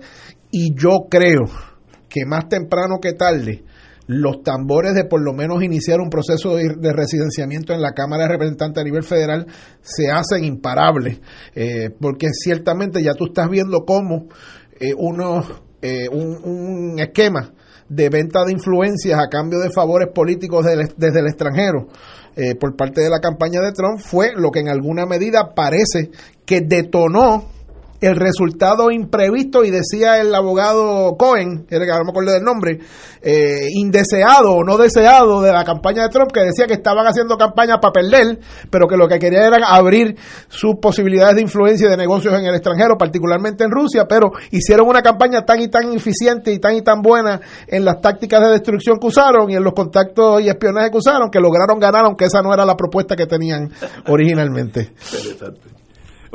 Oye, ha surgido ahora, no, la información no es no es completa, pero el, Tribunal de Apelaciones acaba de determinar que los señores Meléndez Serrano y Ramos Cruz, convictos en el 92 a 297 años de prisión por el asesinato de la señora Aide Maimí y sus dos hijos, estos señores eh, tienen que volver a la prisión hoy eh, estos son los señores que fueron imputados en la masacre de Trujillo Alto y deben ser reingresados a prisión. Se declaró nulo la, orden que la juez del Tribunal de Primera Instancia había emitido para conceder un nuevo juicio. Eh, eh, lo último de la sentencia dice, en consecuencia se ordena el ingreso inmediato de los recurridos Antonio Ramos Cruz y Juan Carlos Meléndez Serrano a la institución carcelaria correspondiente. Eh, Meléndez Serrano fueron, como ya dije, sentenciados en el 92 a 297 años de prisión por tres asesinatos. Tuvieron 24 años en prisión y fueron salieron bajo fianza en el 2017, eh, luego que se le concediera tener otro juicio. La razón de originalmente de conceder nuevo juicio fue la ley de análisis de ADN post sentencia del 2015, lo que permitió por primera vez que se presentara en sala como prueba tres pelos públicos recuperados en la ropa interior de la víctima llevaba puesta. Parece que el Tribunal de Apelaciones, no, no tengo este, la, sentencia aquí, mañana saldrán más detalles, pues no le dio mucho eh, peso el, circuito a, a, la, a la solicitud de nuevo juicio. Así que estos señores, el resto de sus días, con, con 297 años, pues no hay que pensar en más nada. Así que este es el trabajo de la Interamericana, ¿cómo se llama el de La, la, sí, sí, este, del Ahí. amigo Julio Fontanet, Fontanet, que tiene una un tiene el proyecto. Inocencia. Proyecto Inocencia. Pero en, la que- etapa que lo menciona del apelativo, estoy seguro que el proyecto inocencia irá en revisión al, Sí, al el Supremo. Sí, sí. Eh, pero bueno, una decisión que afecta la vida de estos dos señores eh, y también tenemos que hablar, claro, estamos hablando de asesinatos, de tres asesinatos, tampoco es un, un caso Yo sencillo. o- honestamente quiero leer la resolución del Tribunal Apelativo. Eh, esta ley a mí me, me toca de cerca porque tuve el privilegio de trabajarla con, con el profesor y decano Fontanet y fui, uno de los autores legislativos de la medida, ¿verdad? Este eh, fue un proyecto en un momento dado tripartita, luego el cuatrienio pasado que se logró pasar, pues habían solamente dos delegaciones en la Cámara y un grupo de legisladores de ambos partidos la presentamos, se trabajó, hubo un primer veto del Ejecutivo por razones fiscales, se buscó la manera de atender y corregir eh, ese señalamiento y una segunda versión de la legislación entonces fue eh, convertida en ley por el gobernador Alejandro García Padilla, que lo único que dice es que cuando haya acceso a una prueba científica que pueda determinar este, científicamente, más allá de dudas razonables, que la convicción que se hizo por prueba circunstancial o de otro tipo eh, eh, debe revocarse, que, se, que haya la oportunidad para un nuevo juicio. Yo sé que ha habido una gran resistencia del Departamento de Justicia, no de ahora, desde que empezamos a discutir esto, eh, abrir esa ventana, pero a mí me parece que como cuestión verdad de certeza, de humanidad y, y de lo que es justicia, la regla de la mejor evidencia es la que siempre debe prevalecer y si hay prueba exculpatoria científica y la prueba científica no tiene prejuicio, no tiene ánimo prevenido, no tiene odio, no tiene amor, es prueba científica que pueda determinar si en efecto unas personas o no son materialmente responsables so- sobre ciertos delitos, que esencialmente pueden ser asesinatos, agresiones, violaciones, este tipo de, de delitos, que es donde se deja un rastro eh, biológico, eh, pues yo creo que debe, debe tratar de hacerse justicia y- y debe la regla de la mejor evidencia siempre prevalecer. Por eso quiero ver cuál es el fundamento de, de la resolución, a ver si es algo que tiene que ver técnicamente con, con la existencia o no de esa evidencia de ADN, eh, o si tiene que ver con alguna interpretación sobre algún tecnicismo que puede ser importante de eh, las disposiciones de la ley.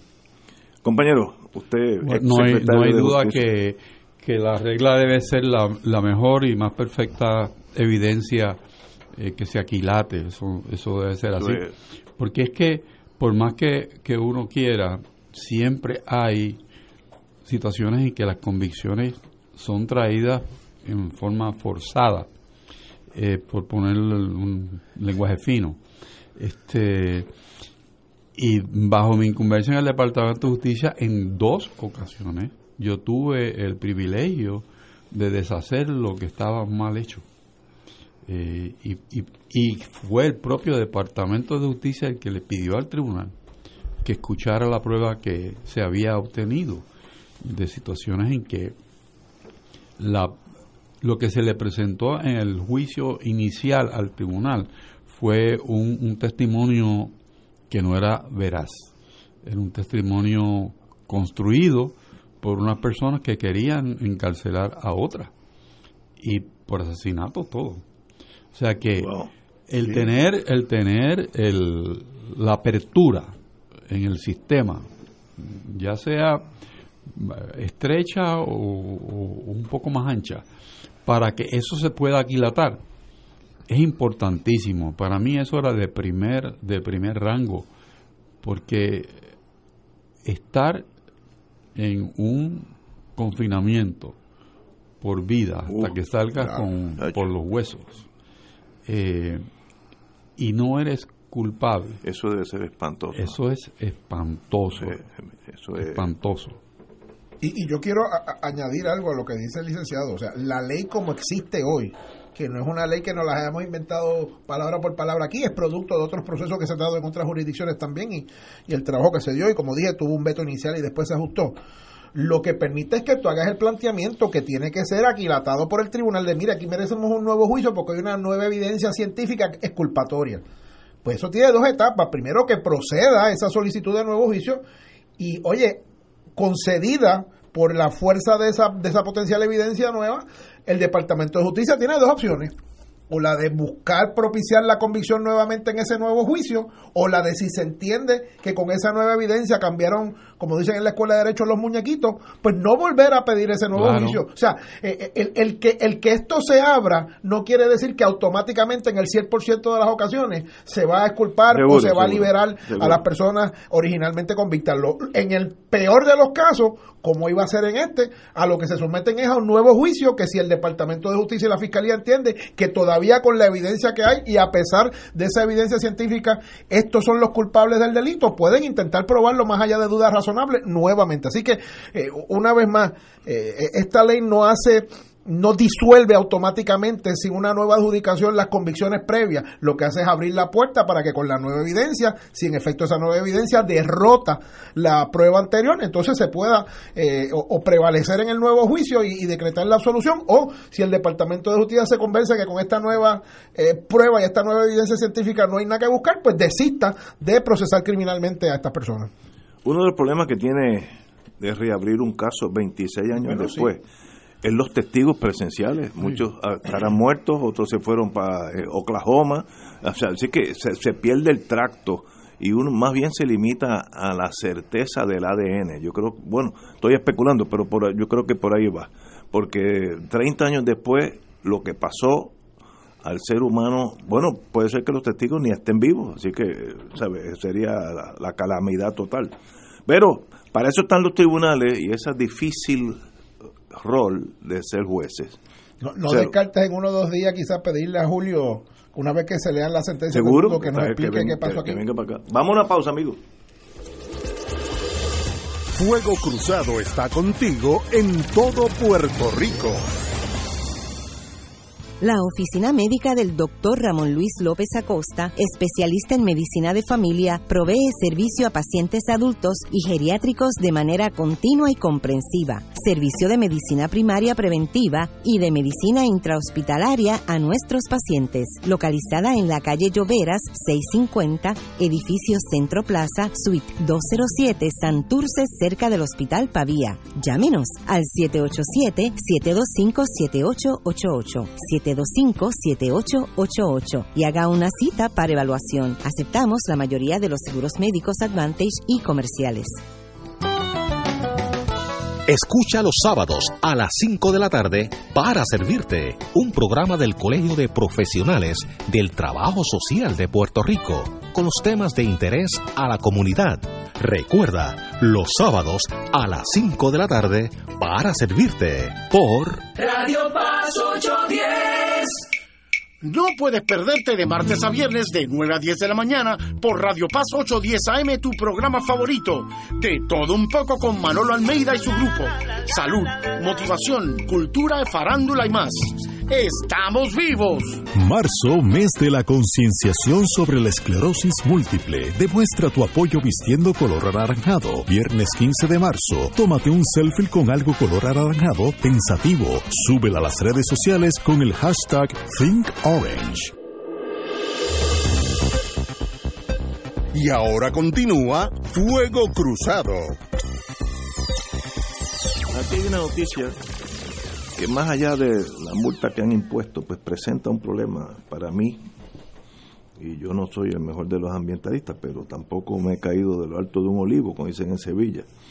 Eh, cito, tras conocerse que la cogeneradora AES Puerto Rico en Guayama contaminó el agua subterránea de la zona, ahí donde yo le hago subrayo eso, contaminó el agua subterránea de la zona el Departamento de Recursos Naturales eh, y la Junta de Calidad Ambiental emitieron una multa de 160 mil dólares contra la empresa, aunque hubiera sido por 15 dólares. Lo importante de esa noticia no es la multa, es que aparentemente el gobierno tiene pruebas de que hay contaminación del agua subterránea en la zona. Eso es bien importante y bien peligroso porque el Estado está para tratar de asegurar la salud de sus ciudadanos. Es una de las cosas básicas del Estado. Y esa agua subterránea en algún momento tiene contacto con el hombre, la mujer animales, que luego uno se come esos animales, etcétera, etcétera. Así que esto es un asunto bien importante, de mucho cuidado, y como que no veo eh, más allá de la multa eh, gran ímpetu para hacer algo más. Eh, estos señores no habían rendido los reportes anuales de muestreo de agua, así que tienen F en conducta. la entrega de informes sobre la contaminación que ha provocado la empresa y un plan de acciones correctivas. Yo creo que eso es esencial, pero hay que darle prioridad a eso. No, no vamos a solucionar este problema de aquí a 15 años, donde ya los efectos de esa contaminación han llegado a los niños chiquitos, los hombres, las mujeres, los animales, etcétera, etcétera. Para mí, una noticia muy seria. Héctor. Interesante es que esta no es la primera vez. Esto es repetitivo. Ah, sí, los muchachos Sí, es repetitivo y entonces tienen un argumento legal que la ley no le aplica, que la jurisdicción federal está por encima de la local y que no le hacen caso. Entonces, ¿cuál ha sido la respuesta oficial? Pues ponerle otra otra multa. Pero no se dilucida el tema primario de quién tiene aquí el poder de coger el marrón y dar el cantazo. Seguro. Digo, yo creo que este posiblemente sea uno de los pocos países en que con una cosa como esa no hay gente en la cárcel. Sí. Sea, porque estamos hablando estamos que el aire y el agua, Sí, ¿qué sí. cosa puede ser más importante para una sociedad? Y, y el agua en Puerto Rico está en precaria. Estamos en, en zona de sequía en parte de la isla. Esos acuíferos eventualmente alimentan los acuíferos del país. Se contaminan, como, como tú dices, Ignacio, y entonces tenemos un problema. Y para empezar, la, la jurisdicción del agua en Puerto Rico, porque Puerto Rico se quiso poner, vamos a decir, las botas más altas que el gobierno federal. Es la de Puerto Rico porque la restricción de la calidad de agua es más alta en el agua de Puerto Rico que el agua federal. Eh, tú que has estado en, en industrias que utilizan el agua, sabes que al fin de todos los años en las plantas que eh, echaban desperdicios de agua en acuíferos, pues los estaban molestando. ¿Por qué? Porque el agua que, que utilizaban y la trataban y la, y la metían en, en los acuíferos, pues era agua supuestamente contaminada. Pero cuando se hacían los análisis, el agua de esa planta cumplía con los parámetros federales, pero no con los parámetros de Puerto Rico.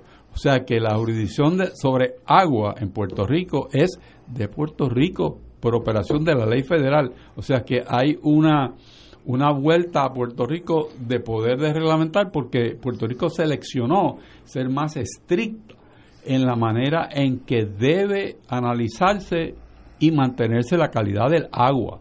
O sea que en vez de haber una, un, como llaman los abogados, un preemption de federal, aquí el preemption es local. Estatal. ¿ok? Y eso es legal. Y en segundo lugar, ¿qué pasa que le tenemos miedo? O sea, Oye, ¿qué no, no es posible que esto se pueda mantener. Yo, yo francamente, cuando vi esto, yo, yo sentí vergüenza ajena. O sea, es que no puedo, no puedo eh, entender cómo nosotros no estamos delante de defender la calidad del agua. O sea, es que no es posible. Y, y tenemos grupos que han estado por años diciendo, mira, el depósito de estas de estos eh, desperdicios sobre las fuentes de abasto de agua va a lograr que se contaminen. Pues no tiene que buscar nada más, aquí está la propia la- agencia. la misma, ya está. ¿Y qué pasa? No, el, el- el brazo coercitivo del Estado, ¿dónde está? Para mí es un misterio. De paso, eh, Luis Jorge, un amigo de este programa, ambientalista de primera línea, me escribe, Salinas y Guayama dependen casi por completo de los acuíferos para suplir las necesidades de los residentes de la zona. Pues más peligro. Eso es lo que estamos diciendo. No, no están al lado del río Mississippi, cogiendo del Mississippi. De eso, de esa agua contaminada es que estos, los, los hermanos de Salinas y Guayama están tomando el agua. Pues esto es una, una crisis inmediata para el gobierno. Yo no sé si es sanidad, el Departamento de Justicia, la policía, no sé, el que sea, pero, hagan algo. Pero en medio de esto, la secretaria de Recursos Naturales admite que ella no puede llegar a conclusiones más detalladas porque esta empresa no ha radicado los informes a tiempo y los informes correspondientes. Ah, pero, pero, eso, pero, pero vamos a empezar por la responsabilidad de la secretaria de, de, Recursos Naturales. Al primer informe, oiga, si usted no radica una planilla un año, ¿se le van a ir detrás o no se le van a ir detrás? Si usted, eh, eh, este, si usted eh, va, se le vence el malvete uno o dos días, ¿se le va a ir detrás o no se le va a ir detrás? Pero mire, al primer informe que esta gente nos radica hay que tomar acción, porque desde ese momento el Estado está en, a oscura sobre si se está cumpliendo o no con la ley. y, no y entonces, si ella misma admite que hay varios informes que, no, se han presentado a tiempo, pues entonces yo creo que ella, ella no se puede automultar.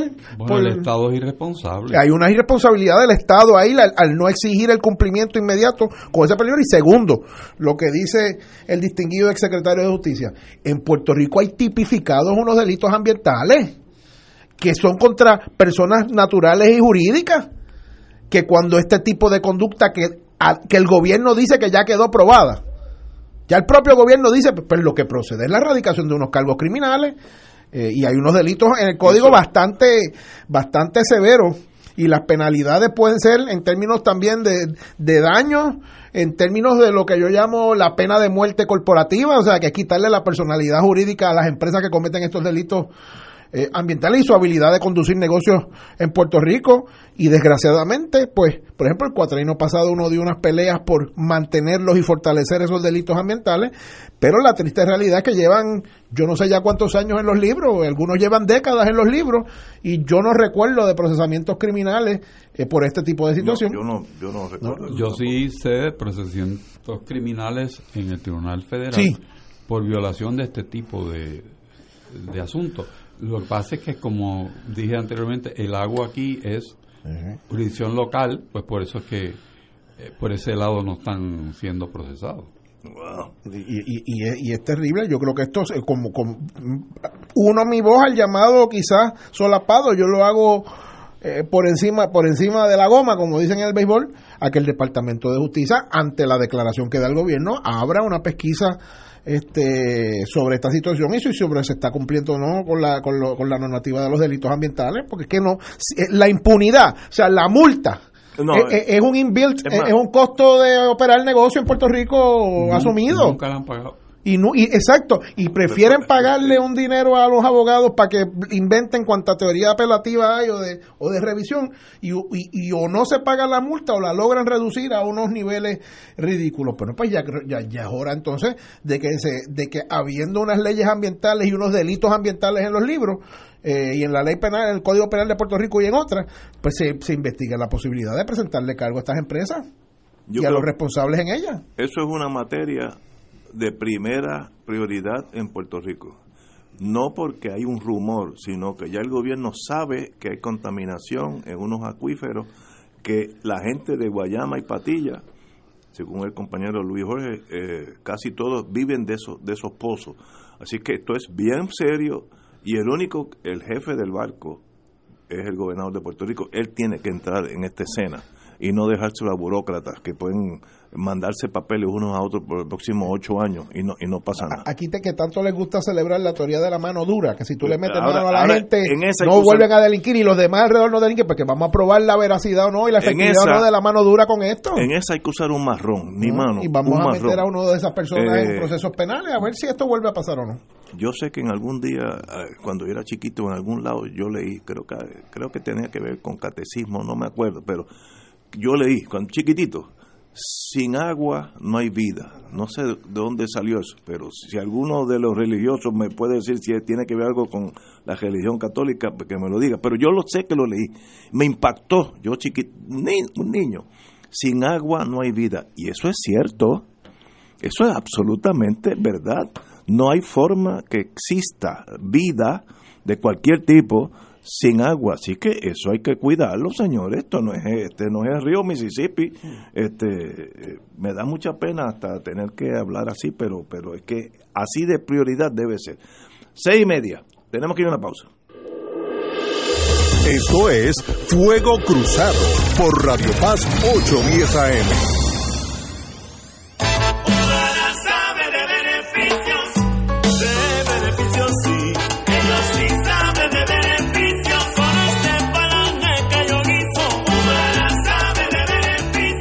Beneficiario de Medicare Platino, conoce Humana Gold Plus y disfruta beneficios que te ponen a cantar. Llama a un representante autorizado de ventas de Humana hoy al 1-800-201-5781. Disponible todos los días de 8 a.m. a 8 p.m. Verifica si eres elegible para afiliación. Humana Gold Plus HMO DESNP es un plan de cuidado coordinado con un contrato Medicare Advantage y un contrato con el programa Medicaid en Puerto Rico. La afiliación a este plan de Humana depende de la renovación del contrato.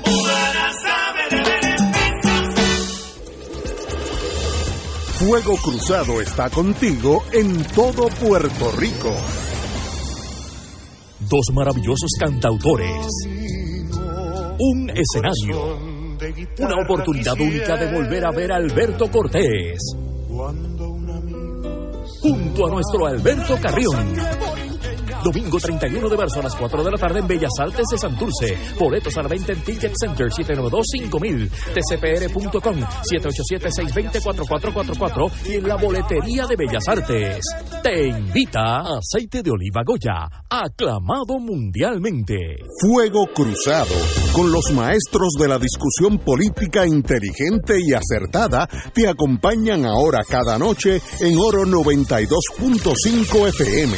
Infórmate de los temas de importancia del país, escuchando al equipo que establece cátedra todos los días sobre el acontecer político en Puerto Rico. Escucha la retransmisión de Fuego Cruzado con Ignacio Rivera, Néstor Duprey y sus panelistas invitados con su discusión política dinámica e incisiva, encendiendo el debate con sus diferentes puntos de vista. La clase comienza a las 10 de la noche en retransmisión diferida de lunes a viernes por Oro 92.5 FM.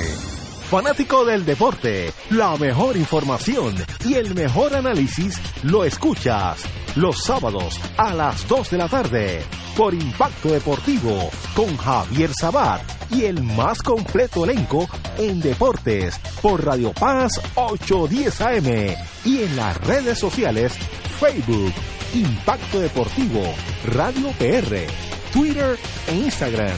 Impacto underscore Deport. Juntos, impactando el deporte nacional. Y ahora continúa Fuego Cruzado. Regresamos, amigos y amigas. Hoy ha sido el día de la, de la controversia. El secretario de Hacienda, el amigo Raúl Maldonado, me han dicho todo el mundo que lo conoce que es muy capacitado, indicó. Y tiene un hijo muy talentoso.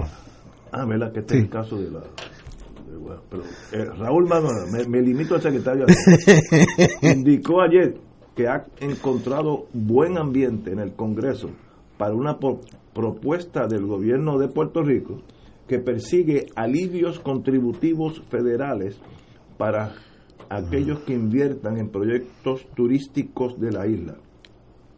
En otoño pasado, el gobernador Rosselló circuló en un lenguaje en el Congreso con parte de sus peticiones dirigidas a la recuperación de la isla Vía María, que otorgaría un crédito fiscal federal de 25% para las inversiones de capital cualificada y créditos por nóminas pagados como parte del desarrollo de proyectos turísticos.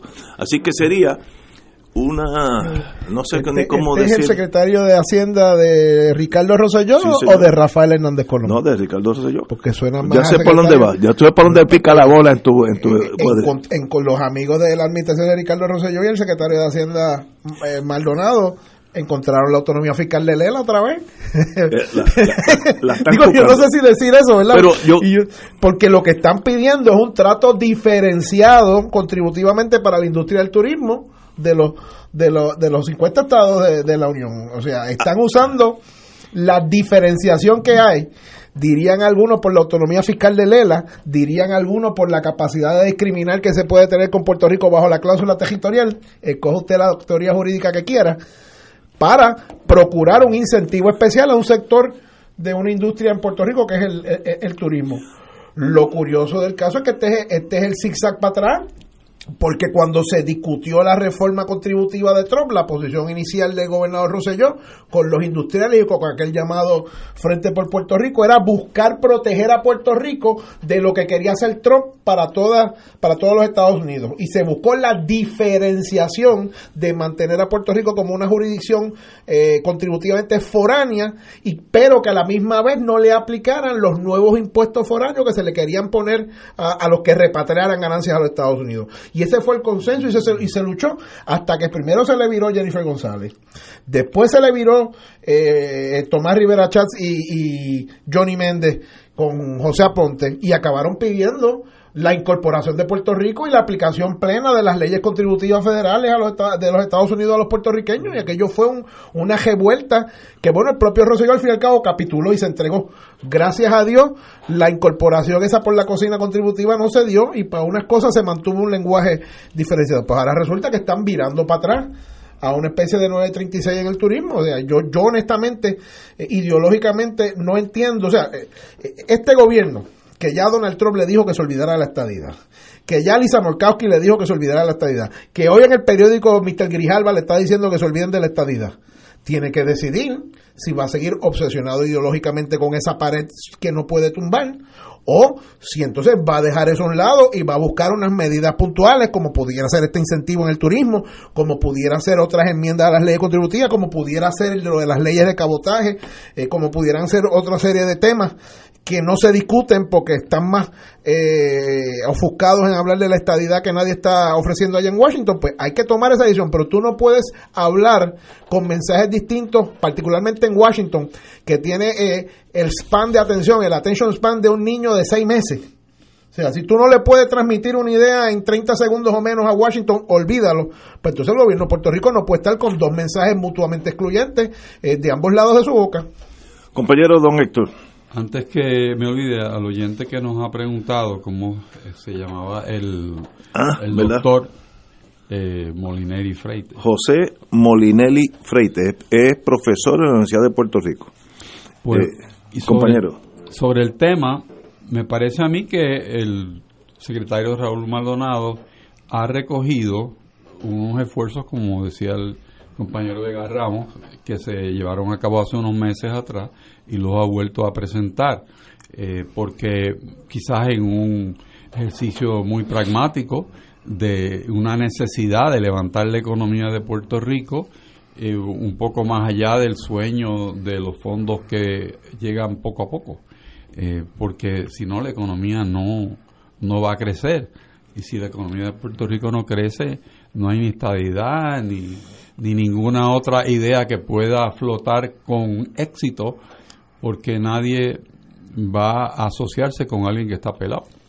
Así que, siendo, creo yo, un ejercicio en pragmatismo, eh, pues se están incorporando unas, unas ideas que no deben etiquetarse de que son ni, ni soberanistas, ni, ni populares, ni del ELA, sino unas ideas que pueden producir que haya más inversión en esta economía y que puede producir empleos que a su vez generen un crecimiento económico real para este país, porque en este momento no tenemos ninguna, pero ninguna estrategia de crecimiento económico que no sea vamos a ver cómo crecemos este sector que es el turismo, vamos a ver cómo podemos crecer la, eh, manufactura, pero no sabemos cómo lo vamos a hacer, vamos a ver si podemos crecer la industria de la construcción, qué bueno que están aumentando eh, los números del cemento,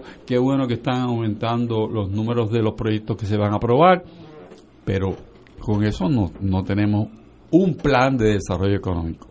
Y ahí es donde realmente debemos aterrizar todos, todo Puerto Rico debe aterrizar cuál es el plan real de crecimiento económico para los próximos vamos a no ser tan ambiciosos, vamos de cinco años.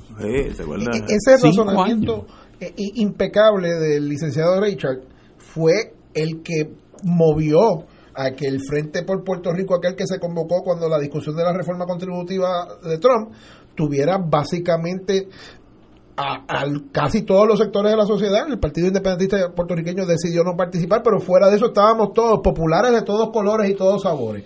Los industriales, parte del movimiento sindical, el gobernador, el liderato legislativo, el PNP, y, por un tiempo, por un breve espacio, estuvimos todos juntos caminando en la misma dirección y luego desgraciadamente pasó. eh, eh, el, el rompimiento que conté y el golpe de Estado que le dieron al, al gobernador Rosselló en ese tema. Pues qué bueno que el secretario de Hacienda plantea esto de que vamos a buscar unas áreas de oportunidad. El problema es que a los amigos le pasa como a Chacumbele. Ellos mismitos se matan. ¿Por qué? Porque ahora mismo, esto lo dice esta mañana el periódico El Nuevo Día, que habrá salido a las cinco y media, seis de la mañana, ¿verdad? Pues mira, no hace ni una hora, hora y media, en el mismo periódico El Nuevo Día, publican unas expresiones de la comisionada residente Jennifer González bajo el siguiente titular. Jennifer González exhorta a promover la estadidad en la sesión del Comité de Recursos Naturales del viernes. Bueno, pues, which is it? O vamos a tratar de buscar unas medidas puntuales para tratar de propiciar un desarrollo económico fuera de líneas ideológicas, o vamos a convertir la vista del viernes a solicitud e instrucción de la comisionada residente Jennifer González, comisionada residente bajo el gobierno de Ricardo Rosselló, que dice, no, no, no, vamos a convertir la sesión esa de Grijalva el viernes en, un meeting de la estadidad. Pues cuál de las dos es, pero tú no puedes, o sea, a nadie tú le puedes hablar con dos mensajes distintos y contradictorios a la vez. Créeme, eso se multiplica por un billón, por un factor de un billón, cuando tú estás tratando de bregar eso en el gobierno de los Estados Unidos y en el Congreso de los Estados Unidos. O sea, tú no puedes estar pidiendo la estadidad a las 9 de la mañana y los incentivos del turismo a las nueve y media. A la misma gente, en los mismos comités, en los mismos pasillos congresionales, porque en algún momento te van a decir, bueno, o soy yo que no te entiendo bien o es que ustedes están locos y, y piden, y vienen a pedir cosas contradictorias. Entonces, el gobierno de Ricardo Rosselló y Jennifer González el PNP tienen que decidir si van a agotar el mucho o poco capital político que les queda en tratar de empujar la estadidad contra todo pronóstico, contra todo pronóstico, porque los tres porteros, el presidente Trump, la senadora Markowski y el congresista Grijalva, los tres le están diciendo, por ahí no es que.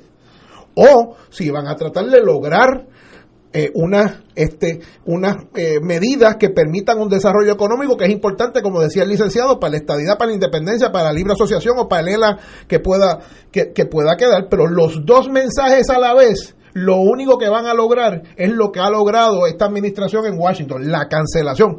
Antes, por lo menos los populares cancelaban a los PNP y los PNP cancelaban a los populares. Ahora es increíble, ahora son los mismos PNP cancelándose ellos mismos en Washington. Porque están unos hablando de la estadidad y otros hablando de los incentivos económicos. Pues tienen que decidir cuál de los dos mensajes es. Si yo no me equivoco, yo no soy experto en contribuciones, así que los amigos como Sergio Marsfach, que espero un nivel de tolerancia mínimo en mi caso. Si yo recuerdo en Estados Unidos, hace unos años, yo creo que fue bajo Reagan, se discutió de favorecer con incentivos eh, áreas, distressed areas dentro de Estados Unidos. Me acuerdo que Apalacha, las montañas esas en West Virginia, Tennessee, etcétera, eh, Pensilvania, hay por ahí una, una, una cadena de, de, de montañas que hay unas comunidades extraordinariamente pobres, se llaman, se Apalacha. Y si yo bien recuerdo, yo no sé, no sé en qué quedó eso, pero el gobierno de- decía tener el poder de dar unos incentivos en esas zonas ah, por, por, por la pobreza de esa zona. Eso podría hacerse una excepción en Puerto Rico porque Apalacha es dos o tres veces o más más grande que Puerto Rico, pues Puerto Rico es un distressed area y se puede favorecer, si lo que estoy diciendo de memoria es correcto, con una, unos favores de, de las contribuciones federales, eh, un- uno tiene que pagarle, luego se los reembolsan, una cosa complicadísima, pero eso pasó en los 70, por ahí con el, me acuerdo que era más o menos el gobierno de Reagan, yo estaba viviendo por allá. Compañero, ¿usted sabe, se recuerda algo de eso? Sí, sí, pero eso en Puerto Rico no, no, ese si- sistema de ayuda no funciona porque Puerto Rico no paga la contribución federal. Eh, yo siempre. Pero- ya me liquidó mi- hay- mi tesis, me la acaba de liquidar en Google. hay, hay hoy día unos, unos programas de, de, de zonas de, de empresas ¿no? Sí, sí. que lo hay y, y Puerto Rico, la legislatura estaba trabajando un proyecto de ley para poder permitir derivar un máximo beneficio de ese de ese programa federal que existe hoy en día y tiene una duración de 10 años en que la inversión que se haga en, cierto tipo de proyectos pues produce unos beneficios para el inversor. Eh, y en Puerto Rico pues se podía beneficiar de ese programa porque el- los bienes raíces en Puerto Rico están a un precio verdaderamente bajo eh, en toda la historia. De hecho, hoy en día en Santurce casi no queda ninguna propiedad. Uno ve que están cerradas y, y dilapidadas, pero ya tienen dueño. O sea, hay fondos de inversión que ya han comprado medio, medio Ah, Santurce Y y, medio medio Miramar. O sea, que hay quien está apostando a que esta isla va, va a florecer. ¿ok? apostando a unos precios que es muy cómodo apostar. Yo, en, en el viejo San Juan se vendió. para quién va a florecer. Sí. En el viejo San Juan se vendió un edificio que es de los de los más bonitos, no voy a decir el nombre para no, en caso que me equivoque. Y el comprador, uno de esos señores que vienen con billones de dólares, lo compró a 32 chavos el peso. Si de aquí a unos años está a 50 chavos el peso, él ganó un montón de dinero sin dar un tajo. Bueno, O, ¿sabes? o Porque da gana- un tajo con estas Eh, nuevas industrias de los, de los Airbnb, los pero alquileres a corto que son plazo. especuladores. Pues, Bueno, pues esos son. que no son bobi, ¿sabes? No son No, niños de pero pecho. que son parte de Eso es parte del sistema. del no- sistema no, yo no estoy- y si hay inversión y mejora la propiedad, pues qué bueno.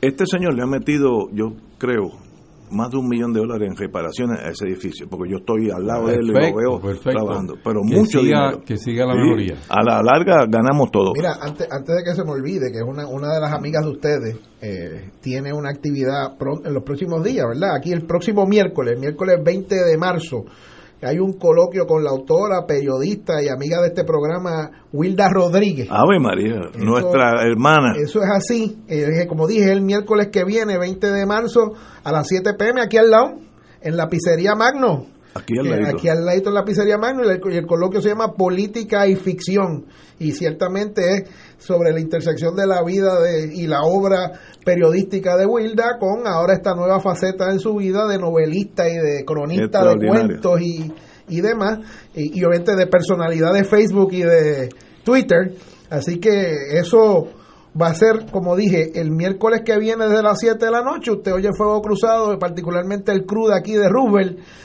que es tan bueno, oye Fuego Cruzado hasta las 7 y después, como quiera iba a ir a Magno, ese día muchos que como quiera ir a Magno van a tener la sorpresa grata y adicional de que va a estar allí Wilda Rodríguez eh, conversando con ustedes sobre la política y, y la ficción y probablemente sobre cómo no hay diferenciación entre ellas, según Wilda. Vamos a una pausa.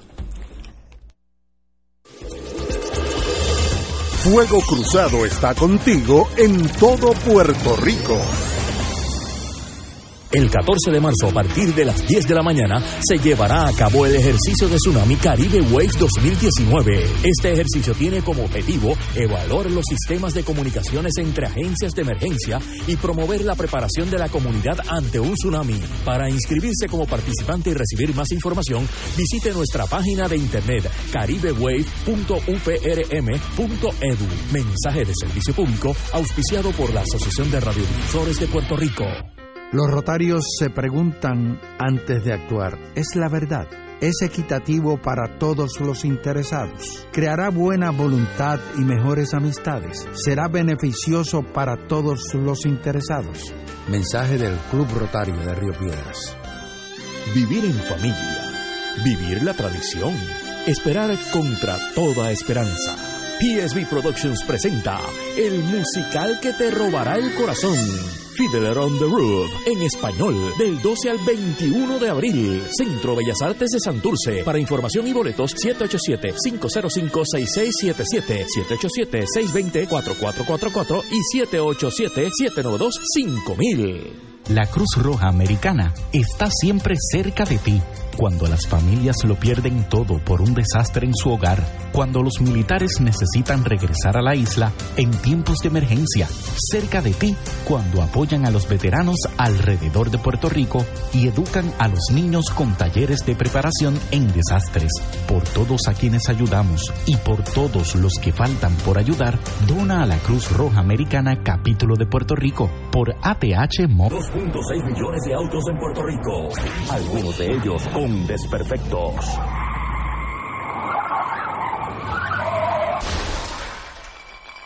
Autocontrol. Tu carro. Tu carro. Tu mundo. Lunes a viernes a las 11 de la mañana por Radio Paz 810 AM.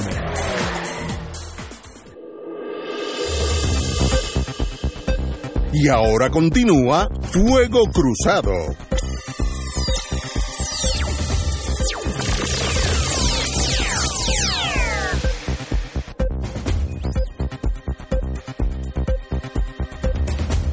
Me dice un amigo mío de muchos años, paracaidista también. Eso quiere decir que le falta un tornillo en algún lado, pero a mí también. en el Apocalipsis 22, raya 17, no sé qué quiere decir eso. Eh, De todos los libros que podía citar, 22, porque tú traes el 17. Apocalipsis ahora. Que sí. Dice, y el que tiene sed, venga, y el que desea, que tome gratuitamente del agua de la vida. Eso yo lo leí como a los 6, 7 años dije, anda, sin, sin agua no hay vida. Ahora me dice el compañero Rachel que no necesariamente quiere decir eso, pero, pero muy bien. Pero eso está, en algún lado lo leí, ahí está. Apocalipsis 22,17. Oye, no, no, no quiero dejar de pasar, digo, no sé si el licenciado iba a hablar sobre No, esto, no. pero no quiero dejar de pasar que estamos ya en los últimos minutos, que en el día de hoy se cumple el 116 aniversario de la, de la apertura de la Universidad de. Puerto Rico, de la YUPI, Hoy. tan Sí. querida para tantos de nosotros y que la, y, y que la tenemos arreguindada del corazón en este momento. Y lo digo porque más que verdad, en un momento de celebración, ese instrumento de justicia social que ha sido ese proyecto que le ha permitido a tantas generaciones de puertorriqueños, incluyendo a varios de los que estamos aquí, eh, movernos hacia adelante y ser productivos y poder aportar a la sociedad, está siendo asediado en este momento y es una, una de las potenciales víctimas de toda esta discusión de la austeridad. Yo no voy a impugnar a la maldad a nadie o lo que sea. Lo que quiero decir es que en este momento es un momento sumamente delicado para la Universidad de Puerto Rico y aquellos que la queremos y aquellos que tenemos una deuda de gratitud y aquellos que la queremos disponible para nuestros hijos, en el caso de mi hija en particular, este pues tenemos que seguir pendientes a cómo podemos proteger lo que yo creo que es uno, si no el proyecto social la inversión social más importante que ha hecho el pueblo de Puerto Rico en toda su historia. Hay una nota también muy bonita alrededor de, de este día, y es que la Escuela de Derecho fue reacreditada por la American Bar Sí. Association. ¿Ah, sí? Y eso, eso sí vale, porque esa acreditación Eh, es que- es de primer orden. Eh, Middle State también, o sea que nuestra alma mater, porque los tres Estamos de allí. estamos de allí, este, está vivir coleando fuerte y con, con ganas de futuro. Y es doblemente importante y quizás triplemente importante porque esa acreditación de la American Bar se da a la misma vez que estamos luchando por la acreditación completa del sistema eh, en la Middle States por oye sí no, y yo no voy a tapar la- eh, el cielo el cielo con la mano y decir que es medianoche porque porque me- porque cierro los ojos y tapo el cielo con la mano. Este eh, ciertamente en la universidad en décadas se han tomado decisiones administrativas de otro tipo que han sido malas y que hay que corregir. Y, y algunas prácticas se han asentado que hay que que hay que destruir pero no puede ser destruyendo la institución y el problema es que ciertas prácticas fiscales y ciertas imposiciones, tengo que decirlo, particularmente de la Junta de Control, han desestabilizado la salud institucional al punto donde lo que nunca creíamos posible está pasando, que es que la acreditación misma de toda la YUPI está hoy en precario. Así que yo creo que este es un buen momento, no solo para celebrar lo bueno que fue la YUPI en nuestras vidas, sino para tratar de la, desde donde podamos con nuestro corazón, con nuestro esfuerzo con estar pendiente cuando la universidad convoque y requiera de nosotros aportar para proteger ese instrumento de justicia social que es la Universidad de Puerto Rico. Yo estoy muy orgulloso, orgulloso de, de mi universidad, la Facultad de Derecho, eh, y de verdad que no, la educación que me dieron, es tan buena como en cualquier colegio. Yo he postulado como fiscal federal aquí, San Tomás, Santa Cruz, Boston, Washington DC, Virginia. Mire, igualito que ellos. Este, eso no quiere decir que soy superior, pero tan bueno como de los mejores que uno se puede enfrentar. Así que la educación básica, por lo menos yo puedo hablar por el Colegio de Derecho, es de excelencia. Esos ingenieros que estamos perdiendo por tantos números van- pues son de Mayagüez. Esos médicos que estamos perdiendo a, a- a otras jurisdicciones son del recinto de ciencias médicas y como eso podemos seguir eh, por un montón de, de carreras y especialidades que están en la UP. Tenemos que irnos, pero como tenemos un legislador aquí, podemos pedirle un favor. Hoy sale una noticia que hay 3.359 cara- cadáveres que fueron referidos a ciencia forense que no debían ha- haber sido referidos, porque hay dudas de cuándo se muere, cuándo no se muere, que si en el hospital, que si el médico la certificó.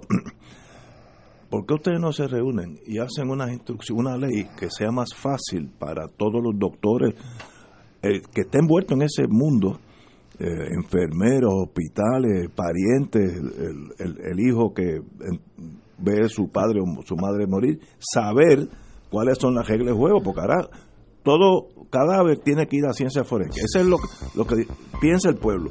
Están mandando gente, hay 3.359 casos que no debieron haber sido referidos. Así que ahí hay un gap donde la legislación que ustedes pueden empujar sería muy beneficiosa.